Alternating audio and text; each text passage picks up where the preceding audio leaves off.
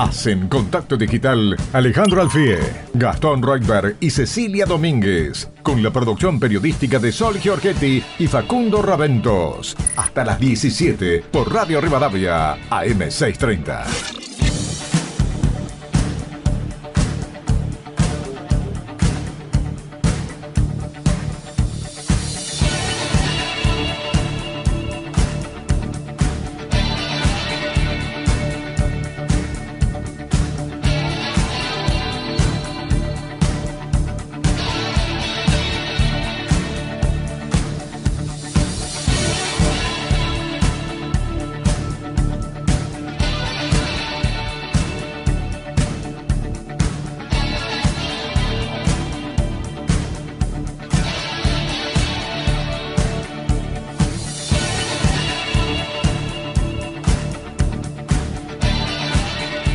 Hola, buenas tardes a todos los oyentes de Radio Rivadavia. Les habla Alejandro Alfí en esto que es Contacto Digital.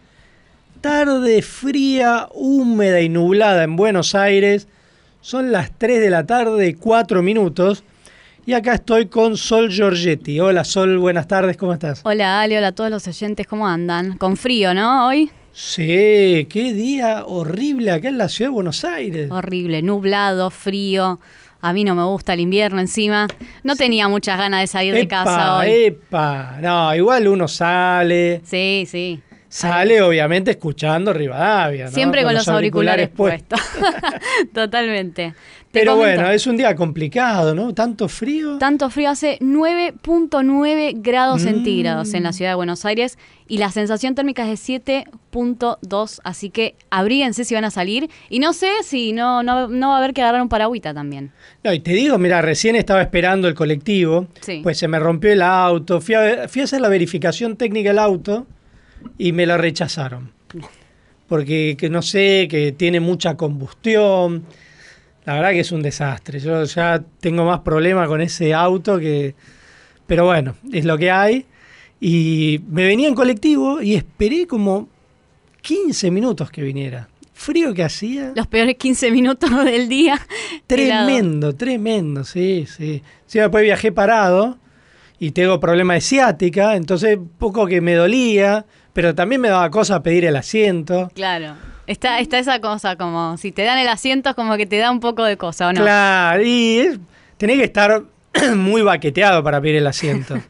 ¿Viste? Y yo dije, no, voy a aguantar, pero no sé, después me quedé pensando, ¿viste donde decís frío? Eh, esperando el colectivo. Eh, dolor de cintura para viajar en colectivo. Luego decís, y me hubiera quedado en la cama. Y la verdad que sí, la, pensás un par de veces. Pero bueno, acá no, A mí me gusta salir, a mí igual me, gusta salir. Este. Y acá estamos para hacer contacto digital hasta las 5 de la tarde. Obviamente. ¿Y cuál es la consigna del día de hoy? Tenemos consigna porque como está tan feo el día y los oyentes se van a quedar en su casa escuchando la radio, queremos que nos manden sus mensajes para que nos cuenten qué opinan del gobierno de Alberto Fernández y Cristina Kirchner. Nos pueden mandar su mensaje de WhatsApp, ya sea escrito o por audio. Le pedimos por favor si es por audio que sea medido, más o menos de 30 segundos, así podemos pasar la mayor cantidad posible. Esperamos sus mensajes al 11 50 26 8630 y también los leemos en nuestras redes sociales, en Twitter, arroba contacto 630 y en Instagram, arroba contacto digital AM. Y te digo la verdad, mira, si le estamos preguntando a la gente qué piensan del gobierno de Alberto y Cristina, es raro porque yo hace mucho que no veía un gobierno tan contradictorio, que el presidente piense diferente a la vicepresidenta y que además quieran cogobernar. Porque acá el problema no es que uno dice, bueno, el gobierno de Alberto Fernández, él piensa que hay que resolver la economía de tal manera y tiene tal proyecto económico que le puede ir bien o mal, pero muere con las botas puestas. No, acá lo que estamos viendo es que la vicepresidenta Cristina Kirchner está o empezó a cogobernar, porque hay que decir que hasta hace un tiempo había como cuestiones negociadas y de hecho la aprobación del acuerdo con el Fondo Monetario fue una propuesta de Alberto Fernández y Cristina Kirchner estaba en contra. Pero ahora armaron una mesa política, viste que esta semana se estuvieron reuniendo, que a mí me llama un poco la atención porque se reúnen, no informan de las reuniones y ni informan de los temas que tratan. Con lo cual todo indica que se reúnen pero no llegan a ningún acuerdo. Entonces justo ahora que estamos en plena crisis económica, que el gobierno tendría que tirar para el mismo lado para implementar algún plan económico que contenga la crisis, uno ve como que se siguen matando entre ellos, porque claro, tienen proyectos económicos diferentes. Es decir, mientras Cristina Kirchner quiere aumentar el gasto público, quiere crear más subsidios, ahora estaba con él eh, salario básico universal, ¿no? que es una propuesta para que todo el mundo cobre aparte un salario que pague el Estado. Es decir, seguir gastando cada vez más plata, mientras que Alberto Fernández dice, bueno, tratemos de contener un poco el déficit, eh, bajar un poco el gasto público, ver cómo hacemos para eh, contener el dólar. Ahora, son proyectos contradictorios, entonces uno dice, bueno, ¿cómo ves el actual gobierno? Yo nunca vi un gobierno tan contradictorio que uno tire para un lado y el otro tire para el otro. Eh, justamente lo hablábamos recién con los chicos del programa que está antes que nosotros, Estudio Abierto. Puede haber un gobierno de izquierda, un gobierno de derecha, un gobierno de centro. Acá lo insólito es este caso argentino, ¿no? que tiran para lados distintos. Entonces hicieron una fórmula de gobierno entre gente que piensa completamente diferente. Y entonces no saben para dónde ir. Acá tenemos los primeros mensajes que llegan de los oyentes, que ya está que arde el WhatsApp, así que vamos a intentar leer la mayor, la mayor cantidad de mensajes posibles. Eh, Laura nos deja un mensaje, nos dice, hola, contacto digital, siempre los escucho y esto pienso del gobierno. Es el gobierno del no. Les encanta decirnos lo que tenemos que hacer y manejarnos la vida. No se entiende cómo pueden hacer todo esto. Nos martirizan y maltratan. Mientras ellos se suben los sueldos, viajan y se manejan como quieren. Cuánta maldad. Esto nos deja Laura y tenemos un mensaje en cuanto a los primeros minutos de este programa que contabas que mm, esperabas el colectivo 15 minutos. Antonio desde Neuquén te dice, ¿qué te quejas de 15 minutos esperando? Aquí esperamos 45 como mínimo y ni hablar del precio. Es un gran tema porque el precio y el frío, claro. 9 grados aquí es una primavera. claro. Totalmente. Aparte la gente del interior se queja mucho del valor del transporte público, que es mucho más caro que acá. Claro, las provincias no tienen el subsidio que tenemos acá en la ciudad de Buenos Aires. Yo soy de la idea que tienen que bajar todos los subsidios que hay ahora porque son impagables, o sea, van a hacer que explote el país con esto de subsidiar los pasajes de colectivo acá en la ciudad y en la provincia de Buenos Aires, las tarifas de luz, de electricidad, de, electricidad, de gas, es decir, vos pagás todo eso subsidiado, pero de algún lado tenés que sacar la plata, entonces le dan a la maquinita, a la maquinita, y después tenés el dólar que se va, como esta semana, a 300 pesos el dólar. Tenemos más mensajes, Ale, ¿te parece? Dale. Eh, contacto digital, este es el peor gobierno de la historia, desastre total, nos dice Miriam. Y hola Alejandro y a tus excelentes compañeros, opino que son lo peor de todos los tiempos. Tengo 73 años, lo vi todo y vuelvo a tener miedo. Somos jubilados. Un gran cariño, nos escribe Ana María. Y así un montón de mensajes sale, ¿eh? así que los vamos a ir leyendo con el, con el correr del programa. Bueno, y te digo que eh, hoy vamos a tener varias entrevistas. La primera va a ser con Hernán Capielo, que es periodista especializado en judiciales del diario La Nación, que a mí me interesaría poder hablar con él especialmente los casos que involucran a la vicepresidenta Cristina Kirchner para que nos explique, viste que ahora hay un caso que es el de vialidad. Sí. Eh, esta última semana hubo alegatos, por ejemplo, la unidad de información financiera, que era querellante, o sea, la había denunciado a Cristina Kirchner, y esta semana dijo, no, la tienen que absolver, pues claro, como este es otro gobierno, y el gobierno puso a su gente en la UIF, entonces ahora dice, no, que la absuelvan. Entonces, la Oficina Anticorrupción se retiró también como querellante en este juicio. Entonces yo le quiero preguntar a Capielo, bueno, él cómo ve eh, que va a avanzar porque ya después de la feria judicial, el fiscal hace los alegatos y se dice ahí que pediría una condena para Cristina Kirchner por todo lo que fue la obra pública de vialidad en Santa Cruz, ¿no? con el ex socio de Cristina, Lázaro, Lázaro Báez. A mí me gustaría ahí que Hernán nos explique bien en qué consiste ese caso, de qué se le acusa a la vicepresidenta Cristina Kirchner, porque viste que muchos hablan y dicen no, sobre todo desde el gobierno, te dicen no, porque hay un lawfare donde los sectores de los medios y algunos sectores de la política y de la justicia la persiguen a Cristina Kirchner. Bueno, nosotros en este programa lo que queremos es profundizar a ver de qué se le acusa a Cristina Kirchner, justamente porque si ella tenés el caso de vialidad donde beneficiaba a Lázaro Báez y después Lázaro Báez le alquilaba los hoteles de Cristina Kirchner donde no había huéspedes, pero él le pagaba como si estuviera lleno, o sea, le alquilaba todas las habitaciones. Esa es una forma de lavar dinero de la obra pública. O cuando los empresarios le llevaban a la casa bolsos con cientos de miles de dólares. Eso es coima directa que se la llevaban a la casa. También ese otro juicio que me gustaría hablar con Hernán Capielo para que él nos cuente cómo está la causa de los cuadernos de las coimas, porque hace cuántos años, ya hace como más de tres años que fue elevado a juicio oral y público, pero el juicio no se hace. Entonces cuando la justicia tarda tanto en, en juzgar justamente a estos dirigentes políticos, bueno, finalmente lo tenemos como vicepresidenta y la verdad que mucha gente sospecha que parte de ese dinero que le llevaban los empresarios a la casa, y bueno, hoy día forma parte de su patrimonio, como le encontraron a la hija más de 4 millones de dólares en una caja de seguridad. O sea, Florencia Kirchner, ¿dónde va a tener más de 4 millones de dólares en papeles en una caja de seguridad? Una persona que nunca trabajó y los padres siempre fueron dirigentes políticos. Entonces, eh, digamos, cuando esos dirigentes políticos se llenan de plata, sus hijos se llenan de plata, y la justicia no actúa, o demora años y años en actuar, bueno, esas son cosas que a nosotros nos interesa tratar hoy en este programa. Y además tenemos más. Y tenemos más.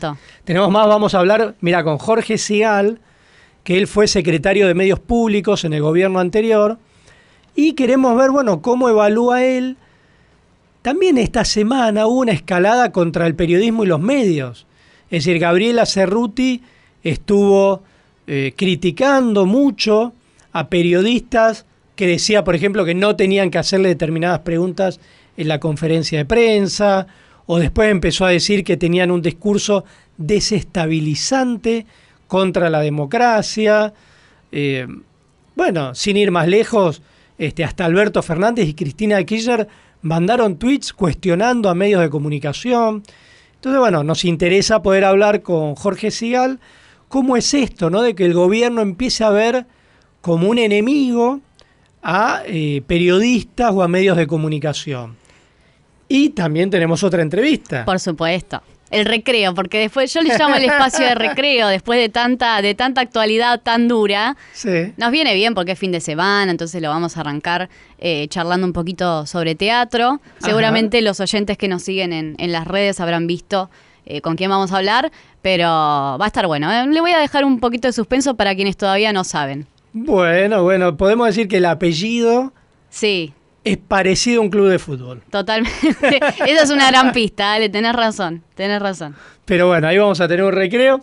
Vamos a hacer una primera pausa, ya saben, nos pueden llamar para opinar qué opinan del gobierno de Alberto Fernández y Cristina Kirchner y después de la pausa la primera entrevista de Contacto Digital.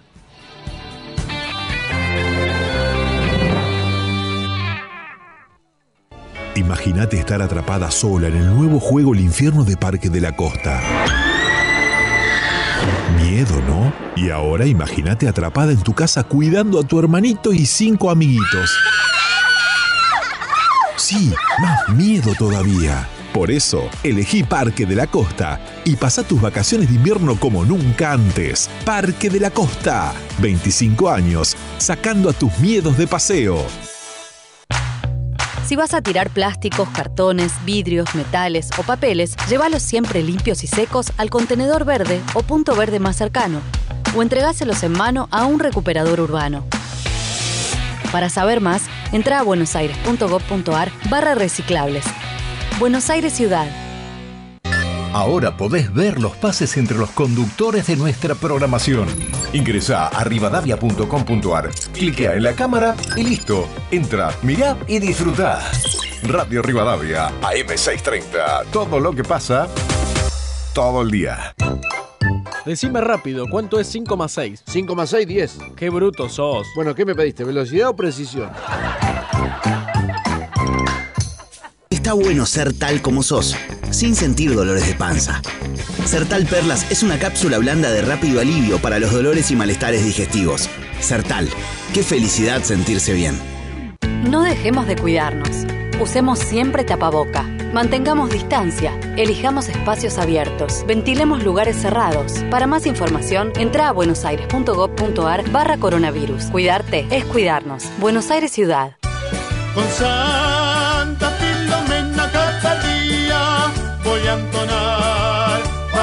cantar.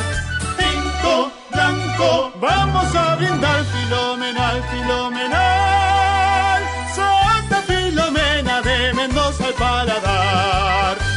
Filomena, único, un vino filomenal. Red como de prohibida solamente menores de 18 años. Pusimos en marcha la segmentación energética. Inscribite en argentina.gov.ar barra subsidios según la terminación de tu DNI. Si termina en 0, 1 o 2, hacelo entre el 15 y el 19 de julio. Si termina en 3, 4 o 5, entre el 20 y el 22. Y si termina en 6, 7, 8 o 9, entre el 23 y el 26. Si no, hacelo de manera presencial con turno en las oficinas de ANSES. Segmentación energética. Argentina Presidencia. Escucha Radio Rivadavia cuando y donde quieras. Seguinos en Spotify y entérate de todo lo que pasa todo el día. Contacto Digital, un puente entre las personas y los medios.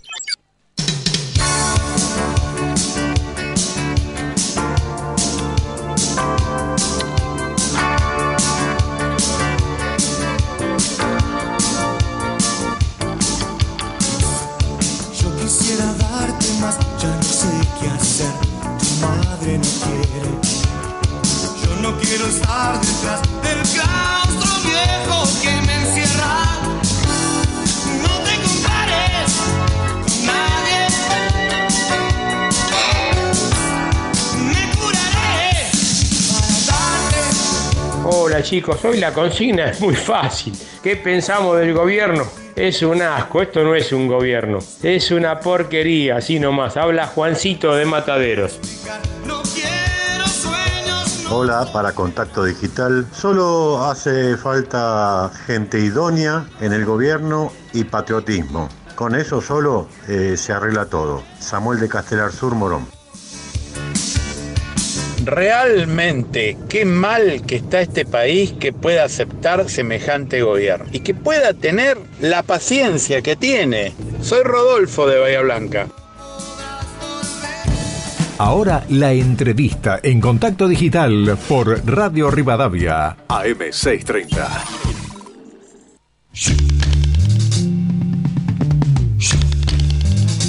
Bueno, Ale, ya en segunditos venimos con la entrevista, pero nos están llegando un montón de mensajes y no quería dejar de leer algunos. Por ejemplo, Claudia nos dice, hola, ¿cómo están?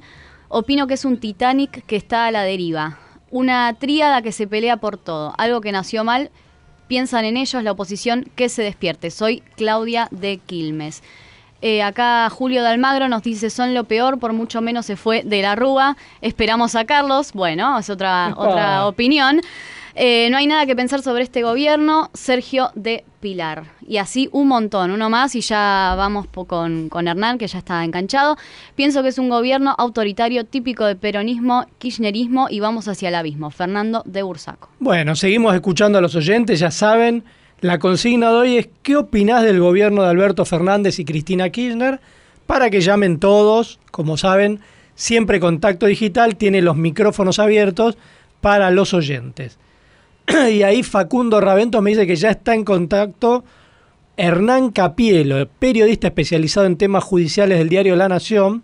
Él además es director del Departamento de Ciencias de la Comunicación y Periodismo de la Universidad Católica Argentina. Hola Hernán, ¿qué tal? Te saludamos Sol Giorgetti, quien te habla Alejandro Alfie.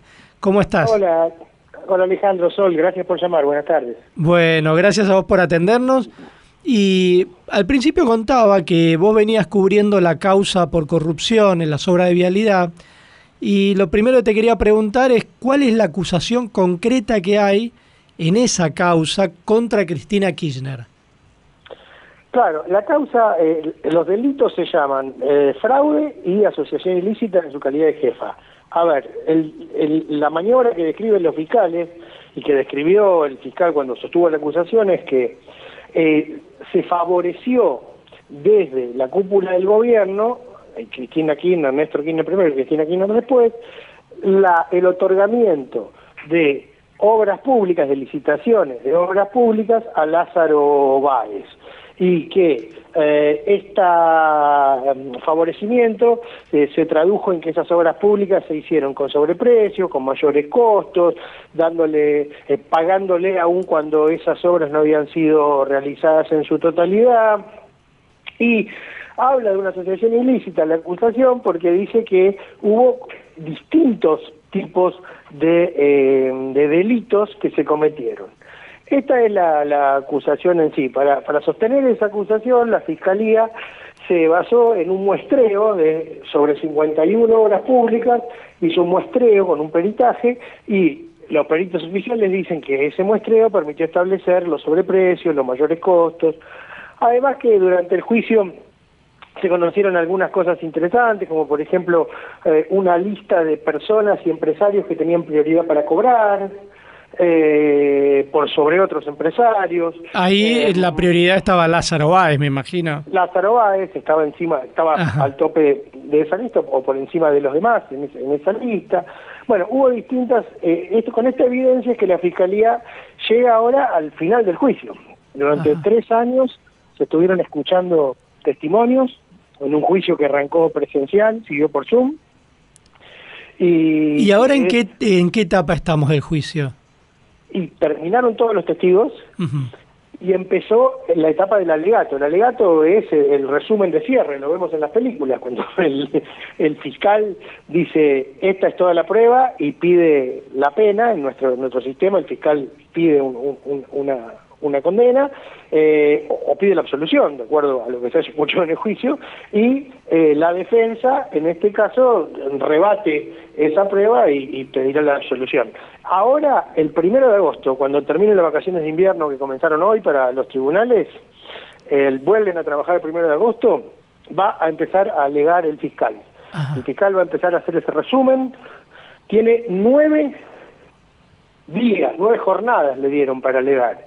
Y está bien porque son 13 acusados, con lo cual tiene que desgranar la prueba que entiende que hay sobre cada uno de ellos, empezando por Cristina Kirchner.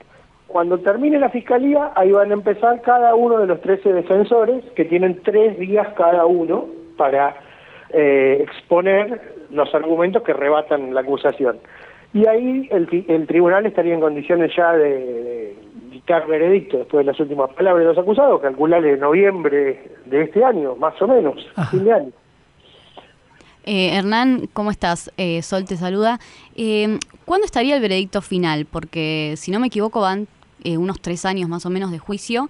Y si este veredicto final sería el definitivo o, o quedan otras instancias de apelación para, para aclarar un poco esto. No, el cronograma da como para que esté para noviembre, fin de año, diciembre, eh, y que se conozca el veredicto. Suponte que se conozca un veredicto donde haya condenas y absoluciones. Ese fallo del Tribunal Oral Federal puede ser recurrido primero ante la Cámara deCasación y eventualmente después ante laCorteSuprema deJusticia.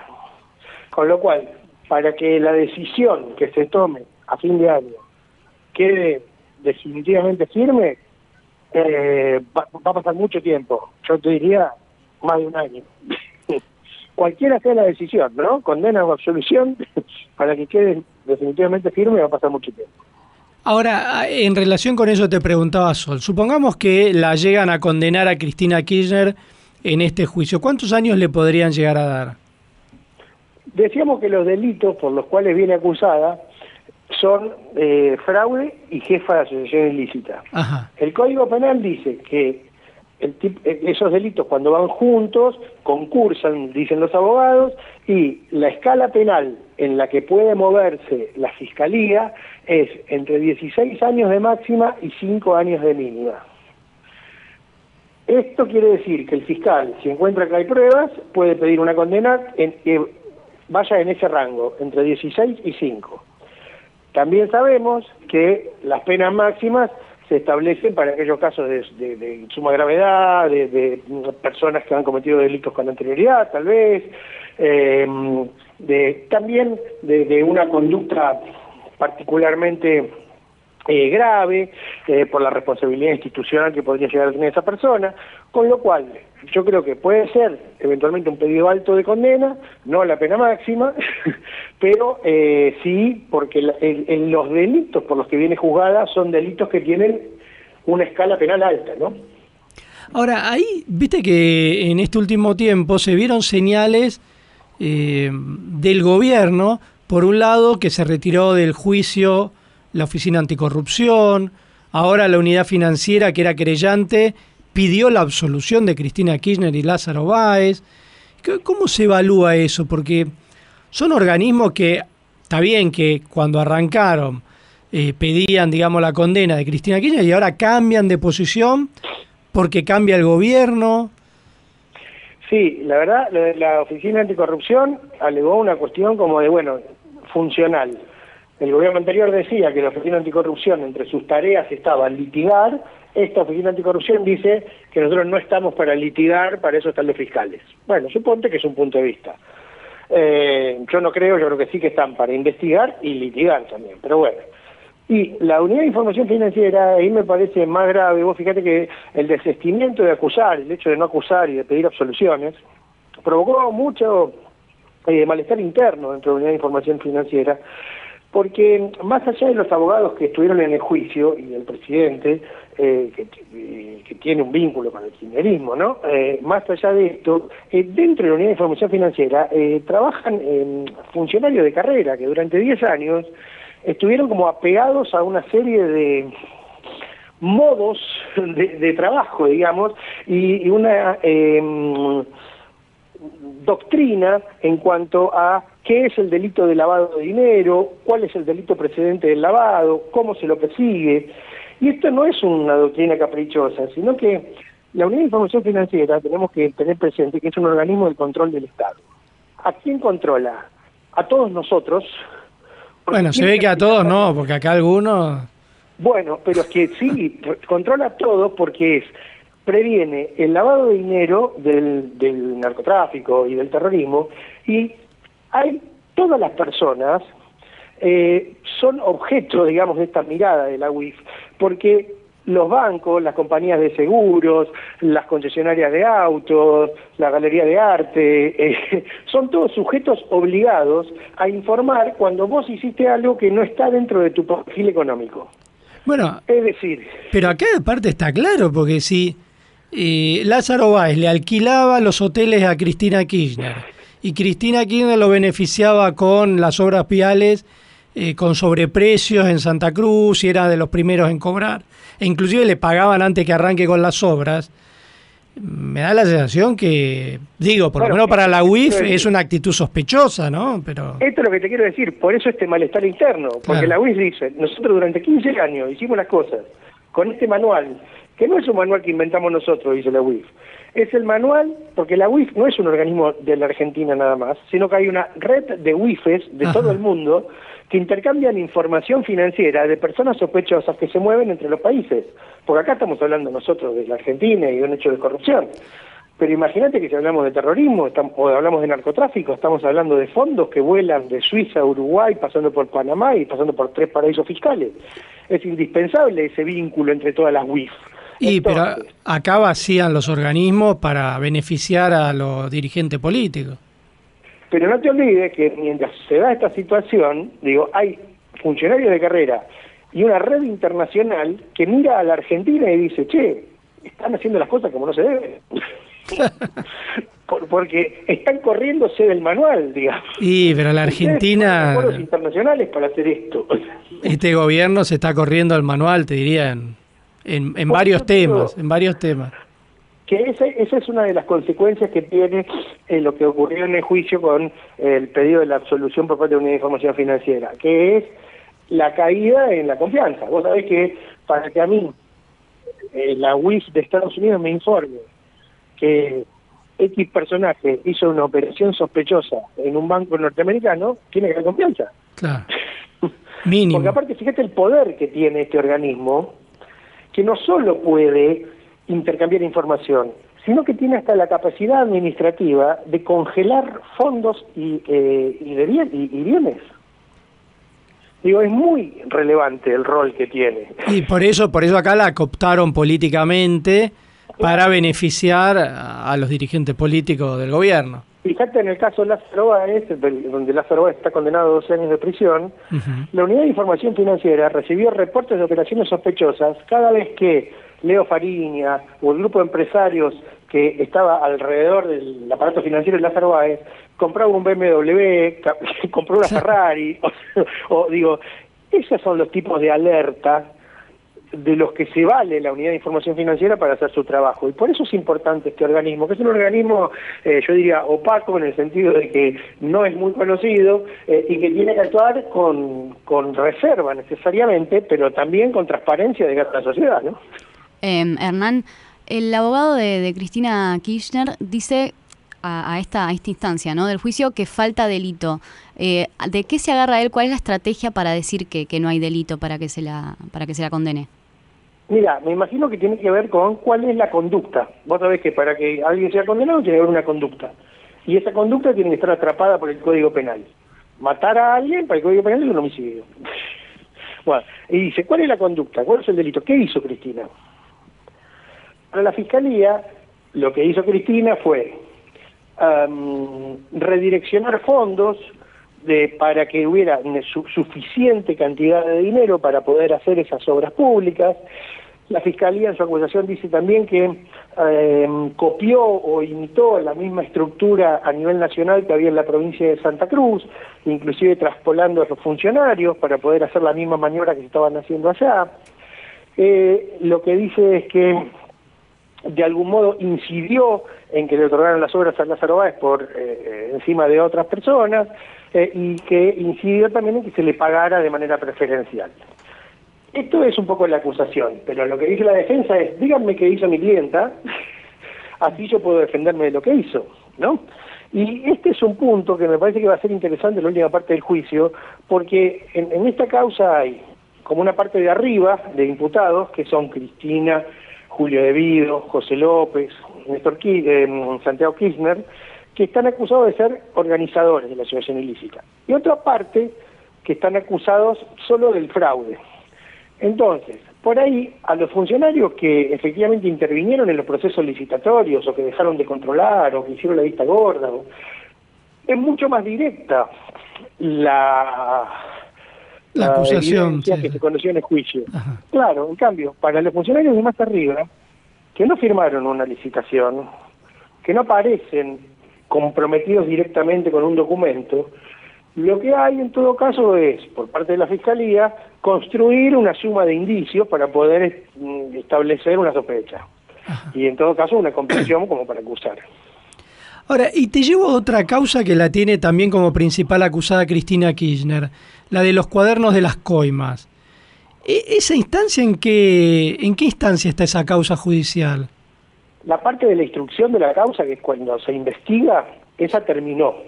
Porque se había elevado a juicio oral hace como tres años, ¿no? Por eso. Terminó la, la investigación, se elevó a juicio, está en el tribunal oral. El tribunal oral en los dos años de pandemia no hizo nada, Ah, bueno. así te lo digo, no hizo nada. Estuvo muy moroso el tribunal en estos dos años. Nosotros vinimos acá a todos los programas en pandemia. No faltamos ni a uno. Ahora puso primera, después de la pandemia, y de hecho está haciendo ahora dos juicios orales en simultáneo de alto voltaje, uno un juicio a Parrilli y otro el juicio por enriquecimiento ilícito a Milani. Eh, pero te decía, en estos dos años se fueron despachando algunas medidas de la instrucción.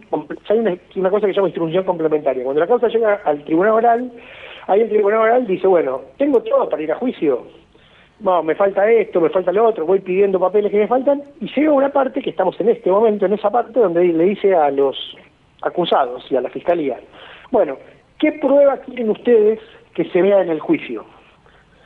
tienen derecho a ir a ver la prueba y háganme una lista de qué prueba quieren que se muestre en el juicio, qué testigos, qué papeles, qué... y si creen que lo que hay alcanza o hay que hacer más.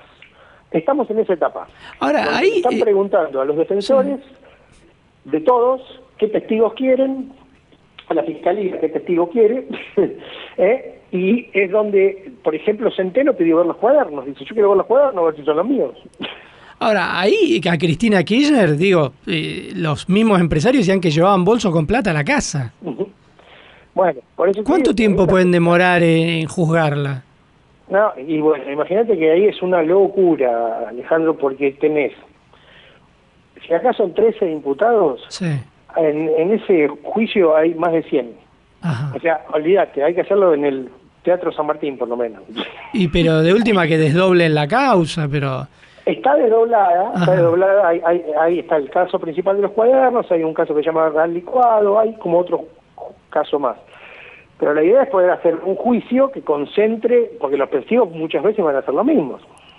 Ahora, Con lo cual, si pasa algo, yo creo que va a pasar dentro de mucho, no ahora, por ahí 2023 tampoco me animaría a decir, un poquito más. Ahora, ¿no defrauda un poco todo eso?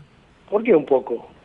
Eh, o sea, es tremendo, ¿no? Que encuentran cuadernos donde dicen, bueno, cómo llevaban la plata, dónde, tenés testigos que confirman eso, o sea, y no quieren hacer el juicio.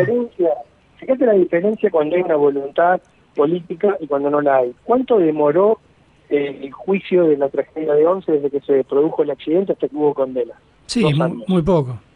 Dos, años y existió voluntad política. Cristina Kirchner era presidenta. Bonadío era juez. Sí, y en dos años llegó la condena dos años de la Cámara. La condena. La condena del Tribunal Oral, directamente. Dijo, eh, el, el, maquinista condenado a una pena menor, pero también todos los empresarios que están terminando ahora de cumplirla, eh, condenados también. Eh, y después, dos años más, y hubo otra condena a debido por el mismo juicio. Voluntad política, dos años. Acá todavía estamos 2018, corregime, que arrancó esto. Eh, y sí, ya cuatro años. Está elevado a juicio. Fue rápida igual dentro de todo la instrucción. pero Por eso, en un año la elevaron a juicio y ahora hace tres que no quieren hacer nada. Sí, cayó la pandemia, está claro, pero podría haber tenido otro ritmo. Esto. Pero en la pandemia todos trabajamos igual. Totalmente. O sea, nadie dejó de trabajar porque no podía ir a tribunales. Totalmente, no, no, al revés. Yo creo que los tribunales, al contrario, se hicieron eh, más eh, ágiles en la medida en que la gente dejó de ir a tribunales y hubo un manejo eh, de los escritos digitales y, de la causa escaneada, digamos, cambió la modalidad de trabajo y, debería haber sido más eficiente, tal cual como vos decís. Hernán, nos estamos quedando con poco tiempo, pero te quería preguntar si vos crees que Cristina Kirchner podría ir presa eh, si la condenan, eh, ya sea en la causa de vialidad, la de los cuernos de las coimas, es decir, eh, pensando un poco en, estas causas judiciales que tiene, ¿qué podría ocurrir con la actual vicepresidenta de la Nación? Mira, en la medida en que se demore, si hay una condena, y si se demora la confirmación de la condena, y sigue siendo funcionaria y tiene fuero, va a ocurrir lo mismo que ocurrió con Menem. Eh, no, pero todo va a depender, digo, de los plazos estos que estamos conversando y también si va a seguir conservando los, los fueros que son los que le dan inmunidad de, arresto, ¿no? Bueno, esperemos que la, que la justicia eh, empiece a actuar más rápido. También yo digo en beneficio de estos personajes, porque a ellos también les quizá les gustaría decir, bueno, yo soy inocente, no, soy culpable, pero al estirarse tanto...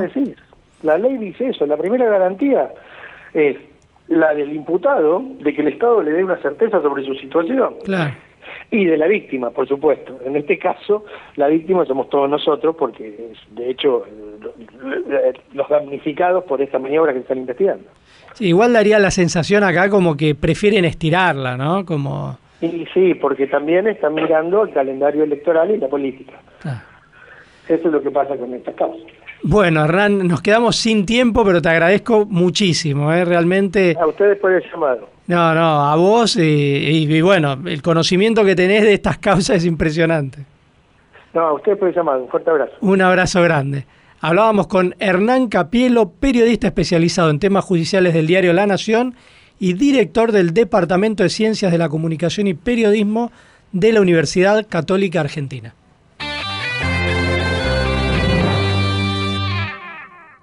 Zafirus, Zafirus, qué ricas fragancias, Zafirus, Zafirus, aromatiza tu vida.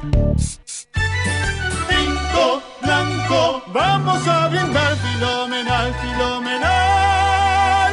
Santa Filomena de Mendoza al paladar. Santa Filomena, único, un vino filomenal. Como de siempre, menores de 18 años. Ya se acerca el evento agrícola ganadero más importante de Latinoamérica. La centésimo trigésimo cuarta Exposición Rural Argentina 2022. Y Radio Rivadavia AM630 estará allí. Desde el 21 al 31 de julio, de 9 a 19, con nuestra unidad móvil podrás conocer y estar muy cerca de todos los equipos que conforman la gran programación de Radio Rivadavia. No te podés perder este encuentro. Somos Radio Rivadavia AM630. Somos Rivadavia Agro, siempre presente en la gran fiesta del campo. Radio Rivadavia AM630. Todo lo que pasa todo el día. Susana, ¿cómo está tu marido? ¿Y comparado con quién? Pusimos en marcha la segmentación energética. Inscribite en argentina.gov.ar barra subsidios según la terminación de tu DNI. Si termina en 0, 1 o 2, hacelo entre el 15 y el 19 de julio. Si termina en 3, 4 o 5, entre el 20 y el 22. Y si termina en 6, 7, 8 o 9, entre el 23 y el 26. Si no, hacelo de manera presencial con turno en las oficinas de ANSES. Segmentación energética. Argentina Presidencia. Está bueno ser tal como sos, sin sentir dolores de panza. Sertal Perlas es una cápsula blanda de rápido alivio para los dolores y malestares digestivos. Sertal, qué felicidad sentirse bien. En estas vacaciones, desconectate para recargar energías en lugares únicos. Jujuy, energía viva. Gobierno de Jujuy. Radio Rivadavia AM630 ya está en TikTok. Encontranos en esta red social. Seguinos, informate y comentá. Todos nuestros contenidos de la manera más rápida. Radio Rivadavia AM630. Todo lo que pasa, todo el día. Contacto Digital, un puente entre las personas y los medios.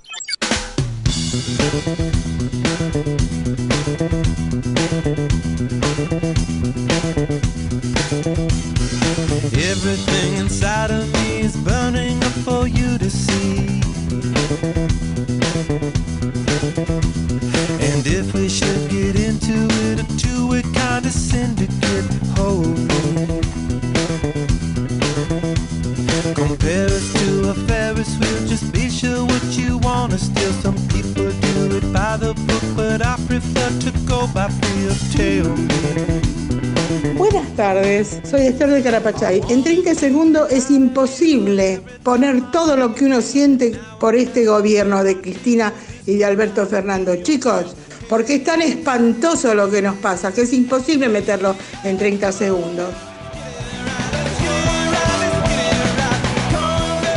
Hola, soy Daniela. Perdón, pero ¿quién puede pensar algo del gobierno de Alberto Fernández? Siempre fue el gobierno de Cristina Fernández. Y los que votaron esa porquería realmente nos sumieron a todos en la miseria. Buenas tardes.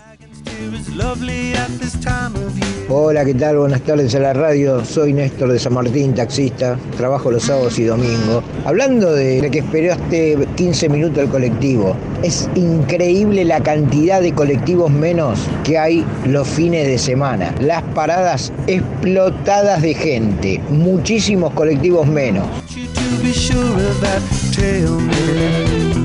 Y seguimos acá en Contacto Digital con muchísimos mensajes de oyentes que nos llegan por nuestras distintas vías.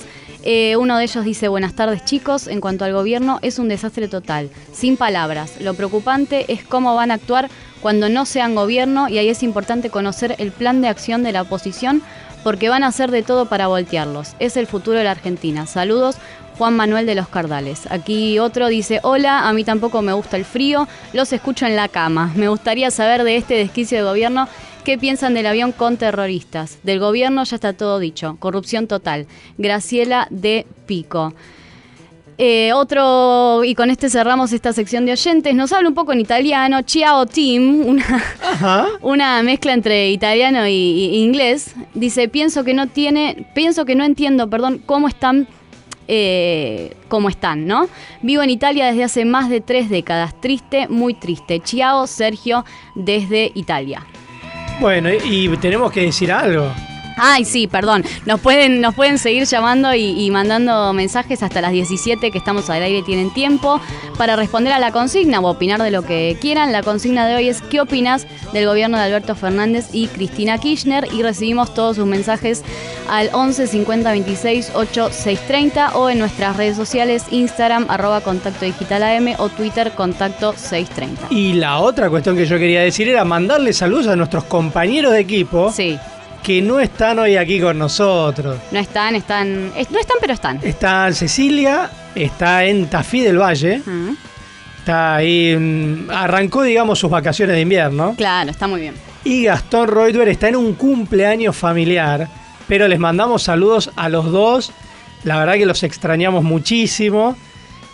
pero bueno, empezaron las vacaciones de invierno, así que nos vamos a ir rotando como para que cada uno pueda tener algún descanso eh, laboral, eh, más allá de que esto que hacemos nosotros no es como un trabajo, pero finalmente lo es. Lo, termina siendo, sí. Nos apasiona, pero es un trabajo. Exacto. Así que bueno, les mandamos un beso muy grande a Ceci, a Gastón, que están ahí ya disfrutando de las vacaciones de invierno. Y también la gente, ¿no? Que está. Sí, como decía uno de los oyentes, hay lugares que eh, desbordan de, gente que está empezando a viajar, como las terminales de micro, de los aeropuertos. O sea, realmente hay mucho movimiento en estas vacaciones de invierno. Totalmente. Y bueno, y antes de, seguir con, conexiones, les recordamos que también estamos en streaming, así que si entran al YouTube ah, de Radio Rivadavia nos van a poder ver eh, las caritas mientras hacemos el programa. nosotros saludamos desde acá eh, a toda la gente que nos ve por YouTube y, y que nos escuche y nos hace el aguante. Exactamente. Ahora, en Contacto Digital, conexiones en 5 minutos. Un puente entre las personas y las noticias. En ausencia de Gastón Reutberg vamos a seguir con la normalidad del programa y ahora corresponde que empiece el momento de conexiones. Eh, vamos con la primera. La inflación de junio fue de 5,3% y alcanzó un 64% en los últimos 12 meses. La, la, inflación del sexto mes del año fue de 5,3% y en los primeros seis meses acumuló una variación de 36,2%, según lo informó este jueves el INDEC. De esta manera, la suba de precios interanual, es decir, del periodo comprendido por los últimos 12 meses, alcanzó un 64% y volvió a ser la cifra más alta de las últimas tres décadas. El mayor pico inflacionario tuvo lugar en marzo con, con un índice de 6,7%, mientras que en abril se había registrado una desa desaceleración perdón, hasta el del 6%. Las principales consultoras económicas coinciden, según sus estimaciones, que para el mes de julio habrá una aceleración y que el índice podrá superar al 7% en los pronósticos más pesimistas. Tremendo, o sea, realmente, como estamos viendo? Que en los últimos 12 meses, 64%, pero con una inflación que ahora para este mes ya se espera arriba del 7%. O sea, nos vamos encaminando yo creo que se- se- cerca del 80 o más. Eh, como hoy- vos bien decías, Sol, hace tres décadas que no ocurría algo así. O sea, realmente estamos en una situación muy complicada que esperemos en algún momento el gobierno tome conciencia de lo que estamos pasando porque los ingresos de la gente se deterioran a un, a un ritmo que hace mucho, mucho no ocurría y esperemos no terminemos estrellándonos contra una pared. Esperemos. Eh, seguimos con la segunda conexión. Ya se encuentra disponible para completar el formulario de segmentación de tarifas. El gobierno activó en la página www.argentina.gov.ar barra subsidios y en la aplicación de Mi Argentina el formulario para la inscripción de usuarios para la segmentación de las tarifas, que comenzará a regir a partir del primero de agosto. Tienen que ingresar absolutamente todos los usuarios o titulares del servicio que creen que puedan recibir el subsidio, ya sea porque tiene tarifa social o porque está en la franja de ingresos medios. La metodología es con fechas límites de acuerdo a la finalización del DNI. Para aquellas personas que no pueden o no quieren hacer el trámite en forma online, la Administración Nacional de la Seguridad Social, ANSES, otorga turnos para realizar en forma presencial el trámite de pedido de mantenimiento de los subsidios. El secretario de Energía, Darío Martínez, en conferencia de prensa este viernes aseguró lo siguiente.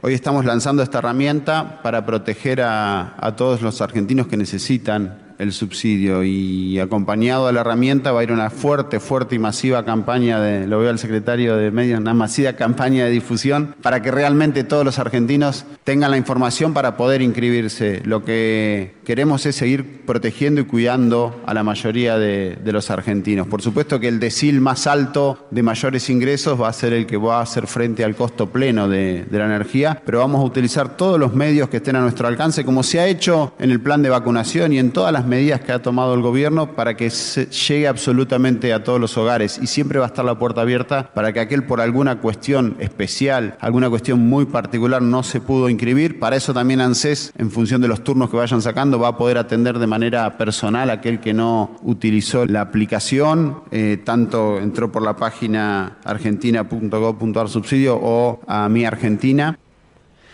Bueno, para mí lo que hay que empezar a entender es que aquellos que pueden pagar estas tarifas no se hagan los tontos, o sea, realmente tomemos conciencia que el país está a punto de explotar por los miles de millones de pesos y dólares que el gobierno gasta en subsidios a todo.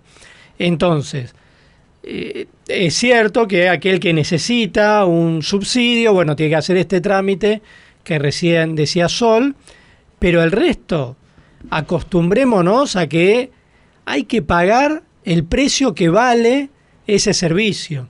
Y no esto de querer acostumbrarnos a pagar algo mucho menos de lo que vale internacionalmente y que después vemos cuál es el costo cuando la economía empieza a explotar, se gastan miles de millones de dólares en importar energía justamente para subsidiar este tipo de tarifas. Y seguimos con conexiones. Atentado a la AMIA, el acto por las víctimas volverá a ser presencial.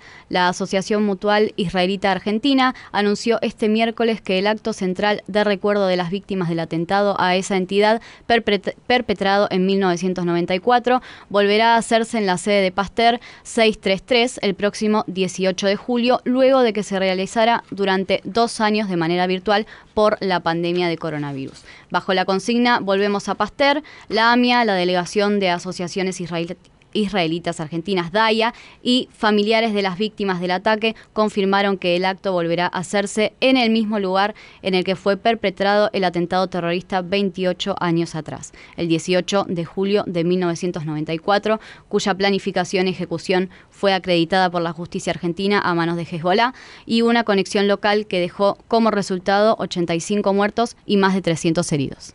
Cada 28 años, todas las fechas del calendario coinciden exactamente. Es un ciclo completo que se repite. El próximo 18 de julio va a ser lunes, igual que en 1994.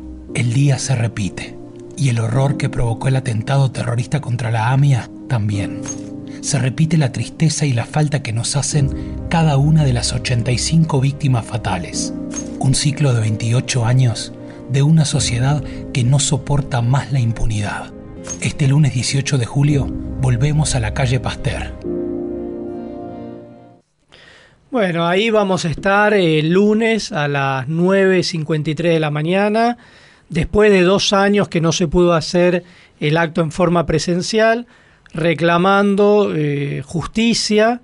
Ya han pasado 28 años y como hablábamos antes con Hernán Capiel, o sea, realmente la justicia no llega eh, pese al tiempo que transcurre y bueno, tenemos que decir que pese a ello la sociedad sigue reclamando justicia todos los años, movilizándose y allí estaremos en la sede de la AMIA, en Pasteur 633, a 28 años de, del atentado terrorista que dejó 85 muertos y más de 300 heridos. Y terminamos esta sección de conexiones un poco más arriba. La NASA reveló fotos en alta calidad del espacio tomadas por el telescopio James Webb. Esta semana el organismo de investigación espacial de los Estados Unidos dio a conocer imágenes capturadas por el telescopio más potente lanzado al espacio, el James Webb. La primera foto distribuida fue anunciada por el presidente estadounidense Joe Biden y promete revolucionar el campo de la astronomía. Las imágenes del universo incluyen detalles sobre la atmósfera de un lejano planeta gaseoso, una guardería estelar donde se forman estrellas, un quinteto de galaxias enfrascadas en una danza de encuentros cercanos y la nube de gas alrededor de una moribunda estrella. Hacia el final de la semana, Bill Nelson, jefe administrador de la NASA, dio a conocer nuevas imágenes que asombraron a la comunidad científica y al mundo. Vamos a poder responder preguntas que aún no sabemos cuáles son. Hacemos posible lo imposible. Y te digo algo, mira, yo siempre pensé que cuando me jubile, o sea, en realidad cuando me jubile después de la jubilación, porque me imagino que a un jubilado voy a seguir trabajando un tiempo más, pero cuando baje así eh, mi actividad rutinaria, me encantaría tener una casa con un patio o una terracita, un telescopio y dedicarme a mirar las estrellas y estudiarlas. Así que esto del telescopio James Webb, realmente, aunque pueda parecer algo lejano, que no nos incumbe o que es como algo que está más allá de la crisis cotidiana que vivimos, me parece que siempre hay que dedicarle un rato, sobre todo de noche, para mirar el cielo, ver las estrellas y tener ahí una conciencia, diría, de lo pequeño que somos en ese terreno infinito.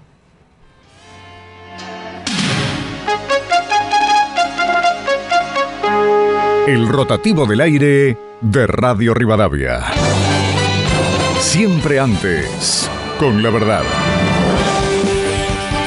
Dos minutos de noticias. Es la hora 16 en Buenos Aires, la temperatura 10 grados, la sensación térmica 7 grados 5 décimas, humedad 70%. José Luis Esper criticó el populismo y advirtió que el país terminará en una villa miseria.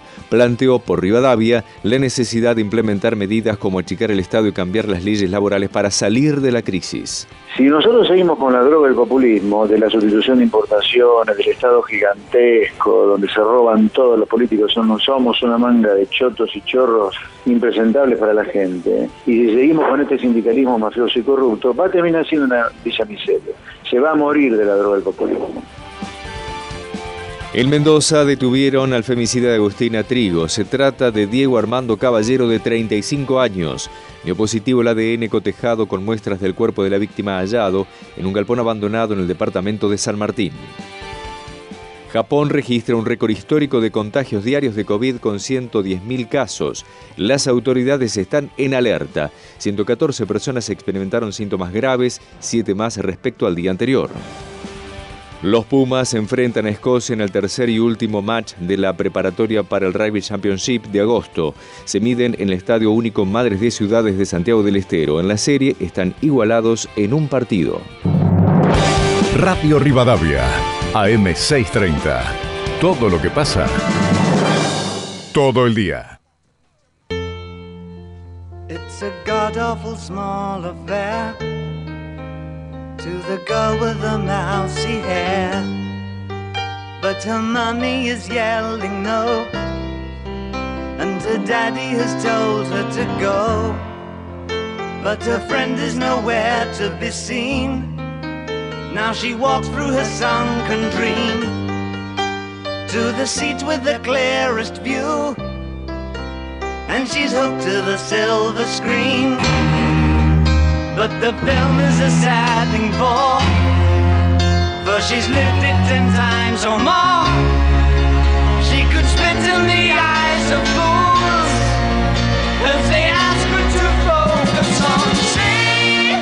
buenas tardes, lindo programa. Soy Graciela de Tandil. Sobre la consigna, creo que son lo que esperábamos. Vienen solamente por la venganza. No esperen nada bueno. Nada bueno, está todo hecho adrede. Esta película ya la vimos hace muchos años con Cristina y ahora va a ser una versión más agravada. Bueno, los felicito por el programa y siempre los escucho. Soy Alejandra de Capital. Es un desastre lo que está haciendo este gobierno, cada vez peor, no se ponen de acuerdo, un desastre. Creo que lo que tendríamos que hacer es unirnos y no pagar más los impuestos hasta que no se vayan Cristina y Alberto y vamos a ver de dónde sacan la plata para mantener a todos los vagos. Gracias.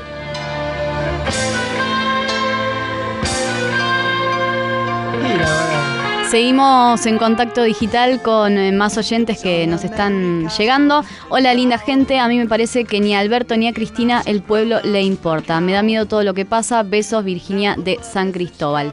Eh, otro oyente por acá nos dice, hola contacto digital, soy Patricio de Morón, jubilado y aunque no cobro la mínima, jamás pensé en llegar a los 60 con un gobierno tan decadente y corrupto. En un año todos presos, los quiero. Saludos y gracias. Bueno, están llamando los oyentes a full. La verdad que acá no- nos estamos distrayendo, hay que decir. acá Eric Spolsky nos trajo una super noticia que va a revolucionar todo el planeta porque es, eh, es un último momento tremendo que es Atlanta está ganando 1 a 0 a Tristán Suárez Muy bien. después de muchísimo tiempo de no ganar. Estaba en 48 minutos, todavía queda un minuto, hay que esperar por las dudas. Pero hace mucho que Atlanta no ganaba, así que para el pueblo bohemio de Villa Crespo es un gran, pero gran resultado. No sé si lo tenemos a Rubén Santos. Está Rubén Santos del Oral Deportiva, a ver.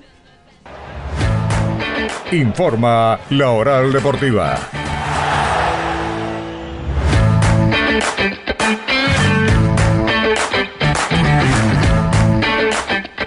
¿Qué tal Rubén Santos? ¿Cómo estás? Buenas tardes. ¿Cómo te va, Ale? Eh, bueno, me voy a retirar. Y- Porque eh, el señor, el señor Eric es un chanta. No, Me dijo, vos sabés que, vos sabés que a Alejandro le gusta primero informar de Atlanta. Yo tenía lista la información de Atlanta antes de avisar que Arge- Argentino le ganó Barracas, que está empatando Gimnasia con Newell, que está empatando Independiente con Central. Mi primera información iba a ser la victoria de Atlanta con un gol de Galeano a los seis minutos del segundo tiempo. Pero el señor Eric Spolky me Spoileó la noticia. Espera, gol de. Fue gol de Galeano, eso no lo tenía yo, mirá, ¿eh? Ahí. Sí, señor. Galeano a los seis minutos del segundo tiempo. El señor Eric Spolky, hago la denuncia pública, es un chanta. Para todo, y ahora resulta que da la información él. No, no, esto no es así. Un cartón. Pero bueno, En realidad, en realidad lo que hizo fue venir y poner la pantalla de TIC que estaban dando el partido. Y ahí, bueno, sí, fue inevitable. Empezó 14-10. Empezó 14-10, el partido está terminando, ya si no termino ahora, porque bueno, ya no lo estoy viendo, estoy Te digo. eh, con el teléfono.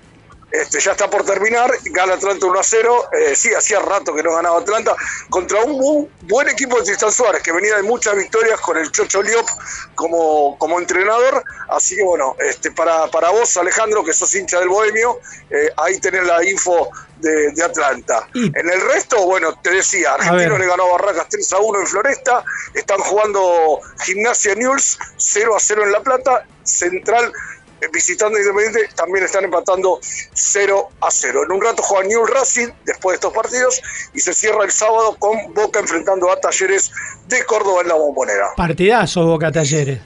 Sí, adem- además, además vos viste los carteles, ¿no? Habrás mirado. Sí, sí, eh, está con el complicada la los cosa. premios. está complicado. Jugadores, el premio más grande es tener la camiseta de Boca, ¿no? Porque la- esto tiene que ver con la discusión de los premios, que lo sacó a izquierdos del equipo, que creo que va a ser que se vaya de Boca. No sé si este, Rojo seguirá el camino de izquierdos. Eh, bueno, la verdad, falta Dixit, Diego Latorre, volvió el cabaret a Boca. Sí, una pena, una pena porque este enfrentamiento entre la dirigencia y los jugadores hace mucho que no se veía en Boca. Pero además, ¿sabes qué pasa, Ale? ¿Sabes cuál es lo, lo- lo extraño de todo esto? Que quienes hoy dirigen el Consejo de Fútbol, con Riquelme a la cabeza, son todos exfutbolistas de Boca. Hablamos de Bermúdez, hablamos de Cassini, hablamos de Marcelo Delgado, anda por ahí Chicho Serna, porque vos te acordarás, si sos futbolero, y aquel Sí. futbolero que está escuchando la radio, aquel partido en San Pablo donde Boca reclamando los premios contra Salvestrini, cuando Macri era presidente de Boca, ¿no? Sí, porque sí, no le claro. querían pagar los premios, hoy están del otro lado del mostrador, entonces no se están comportando como cuando eran jugadores, hoy están del lado de ser dirigentes, básicamente, Pero- entonces tiene toda una connotación rara. Y pero yo creo que los dirigentes están para conducir y no para enfrentarse con los jugadores. Me parece que ahí hay Pero lógico, pero a lo que voy, Ale, es que además si fuiste jugador, tenés que entender Claro, qué le pasa al jugador. A eso me refiero, ¿no? Con Riquelme, el máximo ídolo de la historia de Boca, más que Maradona, te diría, para el mundo de Boca, Riquelme más que Maradona. Eh, Epa, no, no, no. No, sí, sí, no, sí, sí, sí, porque No. Maradona ganó un campeonato solo en Boca. Riquelme, ¿cuántas cosas ganó? Y jugó un año y después volvió cuando ya estaba. Pero retirada, igual, Maradona. igual, igual. No, pero, pero perdóname, pregúntele vos, hace una encuesta el día que quieras un sábado Sí. en el programa, a ver quién es el máximo ídolo de Boca, si Maradona o Riquelme, y vas a ver cómo te sale. Bueno, va- vamos a Yo- intentarlo en algo. No, está bien, no, yo, yo te digo porque eh, eh, lo he hecho, lo he en otros programas, en Sí, otras radios, sí. y la gente de Boca ama más a Riquelme que a Maradona. Hay que ver ahora, porque no es lo mismo ser un buen jugador que un buen dirigente. No, obviamente. Mira, yo te voy a ser sincero, yo soy hincha independiente. Ajá. Mi ídolo más grande y el de todos nosotros, nosotros es Bochini. Sí, claro. Y Bochini como técnico se fue por una ventana. Y de hecho, Yo nunca imaginé que... de hecho no, no le da mucho espacio Bochini- tampoco en el club. Claro, pero cuando él fue técnico con Carlos Fren, yo nunca imaginé que iba a escuchar que insultaran a Bochini en la cancha independiente. Y cuando era técnico lo insultaron. Sí. O sea, no te da lugar. Ser ídolo no te... le pasó a Bataglia. bueno, a El Pasarela. máximo ganador en la historia de Boca. Mirá Pasarela. A Pasarela, ni hablar lo de Pasarela. Pero bueno, Pasarela solito se metió en un brete que... Sí, esperemos que Mejor- Riquelme mejor no hablar. esperemos que Riquelme pueda, digamos, encaminar y solucionar esto, pero realmente eh, da pena ver que en Boca esté ocurriendo algo así. No, totalmente. Y, y va- vamos a ver, vos decías partidazo. Hoy la cancha de Boca va a hablar. Sí, sí. Hoy sí. va a hablar la cancha con los, con los hinchas, ¿no? Frente a Talleres, ¿eh? un equipo que está metido en la Copa Libertadores y bueno, habrá que ver cómo sigue la historia. Bueno, Rubén, muchísimas gracias. Es un placer hablar con vos. Les mando un abrazo y ganó Atlanta, ¿no? Ya Ganó Atlanta, acá estamos viendo. festejando primera victoria en, te diría, más de un mes. Falta que gane el rojo ahora. bueno, Es verdad. Bueno, hay que celebrarlo. Ahí Saludos estamos. a mi amigo Eric. Saludos Bueno. a mi amigo Eric, al traidor. Ahí, ahí le estamos mandando saludos a Eric. El amigo, el amigo Eric. Abrazo grande. Chao, hasta luego. Hablábamos con Rubén Santos de la Oral Deportiva. Así informó la Oral Deportiva. Hacen contacto digital Alejandro Alfie, Gastón Reutberg y Cecilia Domínguez, con la producción periodística de Sol Giorgetti y Facundo Raventos. Hasta las 17 por Radio Rivadavia, AM630.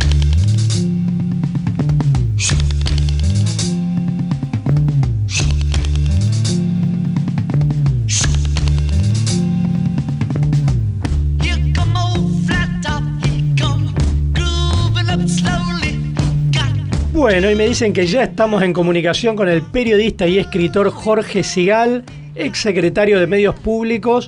Hola Jorge, ¿qué tal? Te saludamos Sol Giorgetti, quien te habla Alejandro Alfie. ¿Cómo estás? Hola Alejandro, hola Sol, ¿cómo les va? Un placer. Bien, bueno. Te escucho un poquito bajo ahí, si me pueden subir el... A ver, Ahí, ahí te escucho un poco mejor. A ver, ¿ahora? Ahí te escucho bien, ahí te escucho perfecto. Buenísimo. Bueno, te quería preguntar primero sobre la relación del gobierno con el periodismo y los medios, porque esta semana pareciera como que escaló un poco en voltaje, viste, con la actitud que tuvo Gabriela Cerruti, Sí. eh, después algunos gestos que tuvieron Alberto Fernández, Cristina Kirchner. ¿Qué está pasando ahí en la relación del gobierno con el periodismo y los medios? Bueno, yo creo que el, el- el trasfondo de la cuestión es que el gobierno, este gobierno tiene un problema eh, no con la comunicación, sino con la transparencia y con la aceptación de que en la democracia los actores, este, cada uno cumple un rol y que hay que respetar el rol que cada actor cumple. Como el, el gobierno, el poder, es concebido por el kirchnerismo como, como una eh, como un unicato, como una, como una cuestión que se maneja desde un solo lugar, la relación siempre es conflictiva porque el gobierno, las autoridades del gobierno compiten con los medios. Tienen un prejuicio, tienen una concepción, que es que los medios son el enemigo, esto lo dijo muchísimas veces y lo sigue diciendo, Cristina Fernández de Kirchner cada vez que lo define, el propio presidente suele hablar de su, de su encono con los medios de comunicación. Entonces, eh, este es el cortocircuito que tenemos y por eso suena un poquito patético el rol de portavoz. ¿Portavoz para qué? Para decir qué. Entonces, digamos, sintetizando, me parece que el problema que tiene el gobierno es con el sistema. El sistema democrático es un sistema que tiene como base el respeto al otro, el respeto a la diferencia. Ahora, y te hago una consulta ahí, porque esta última semana se vio como una escalada en esa relación eh, de conflicto, digamos, con periodismo y los medios. ¿Qué pasó para que eh, subieran un escalón en esa agresividad? Bueno, digamos que lo que subió es el conflicto dentro del gobierno, intragobierno. Entonces, cuando vos tenés una situación donde no se sabe, este, mejor dicho, se sabe, pero en todo caso eh, no es natural, que el poder está donde no tiene que estar, es decir, que está en la trastienda y no está en la, en, la primera figura del gobierno, que es el presidente de la nación, lo que surge es eh, la dificultad para ser transparente. No se puede ser transparente en un gobierno eh, que funciona en secreto, en un gobierno que se reúne en secreto, en un gobierno que cuando trasciende, que tiene una reunión presidente, vicepresidente y el presidente de la Cámara de Diputados, la trascendencia de esa información, que la dan los propios, este, el propio círculo áulico del poder, se convierte en un problema. Esta es la dificultad eh, a la que estamos en la que estamos inmersos. O sea que yo creo que el nivel de agresividad con los medios está directamente ligado con el nivel de impotencia del gobierno para ejercer su rol.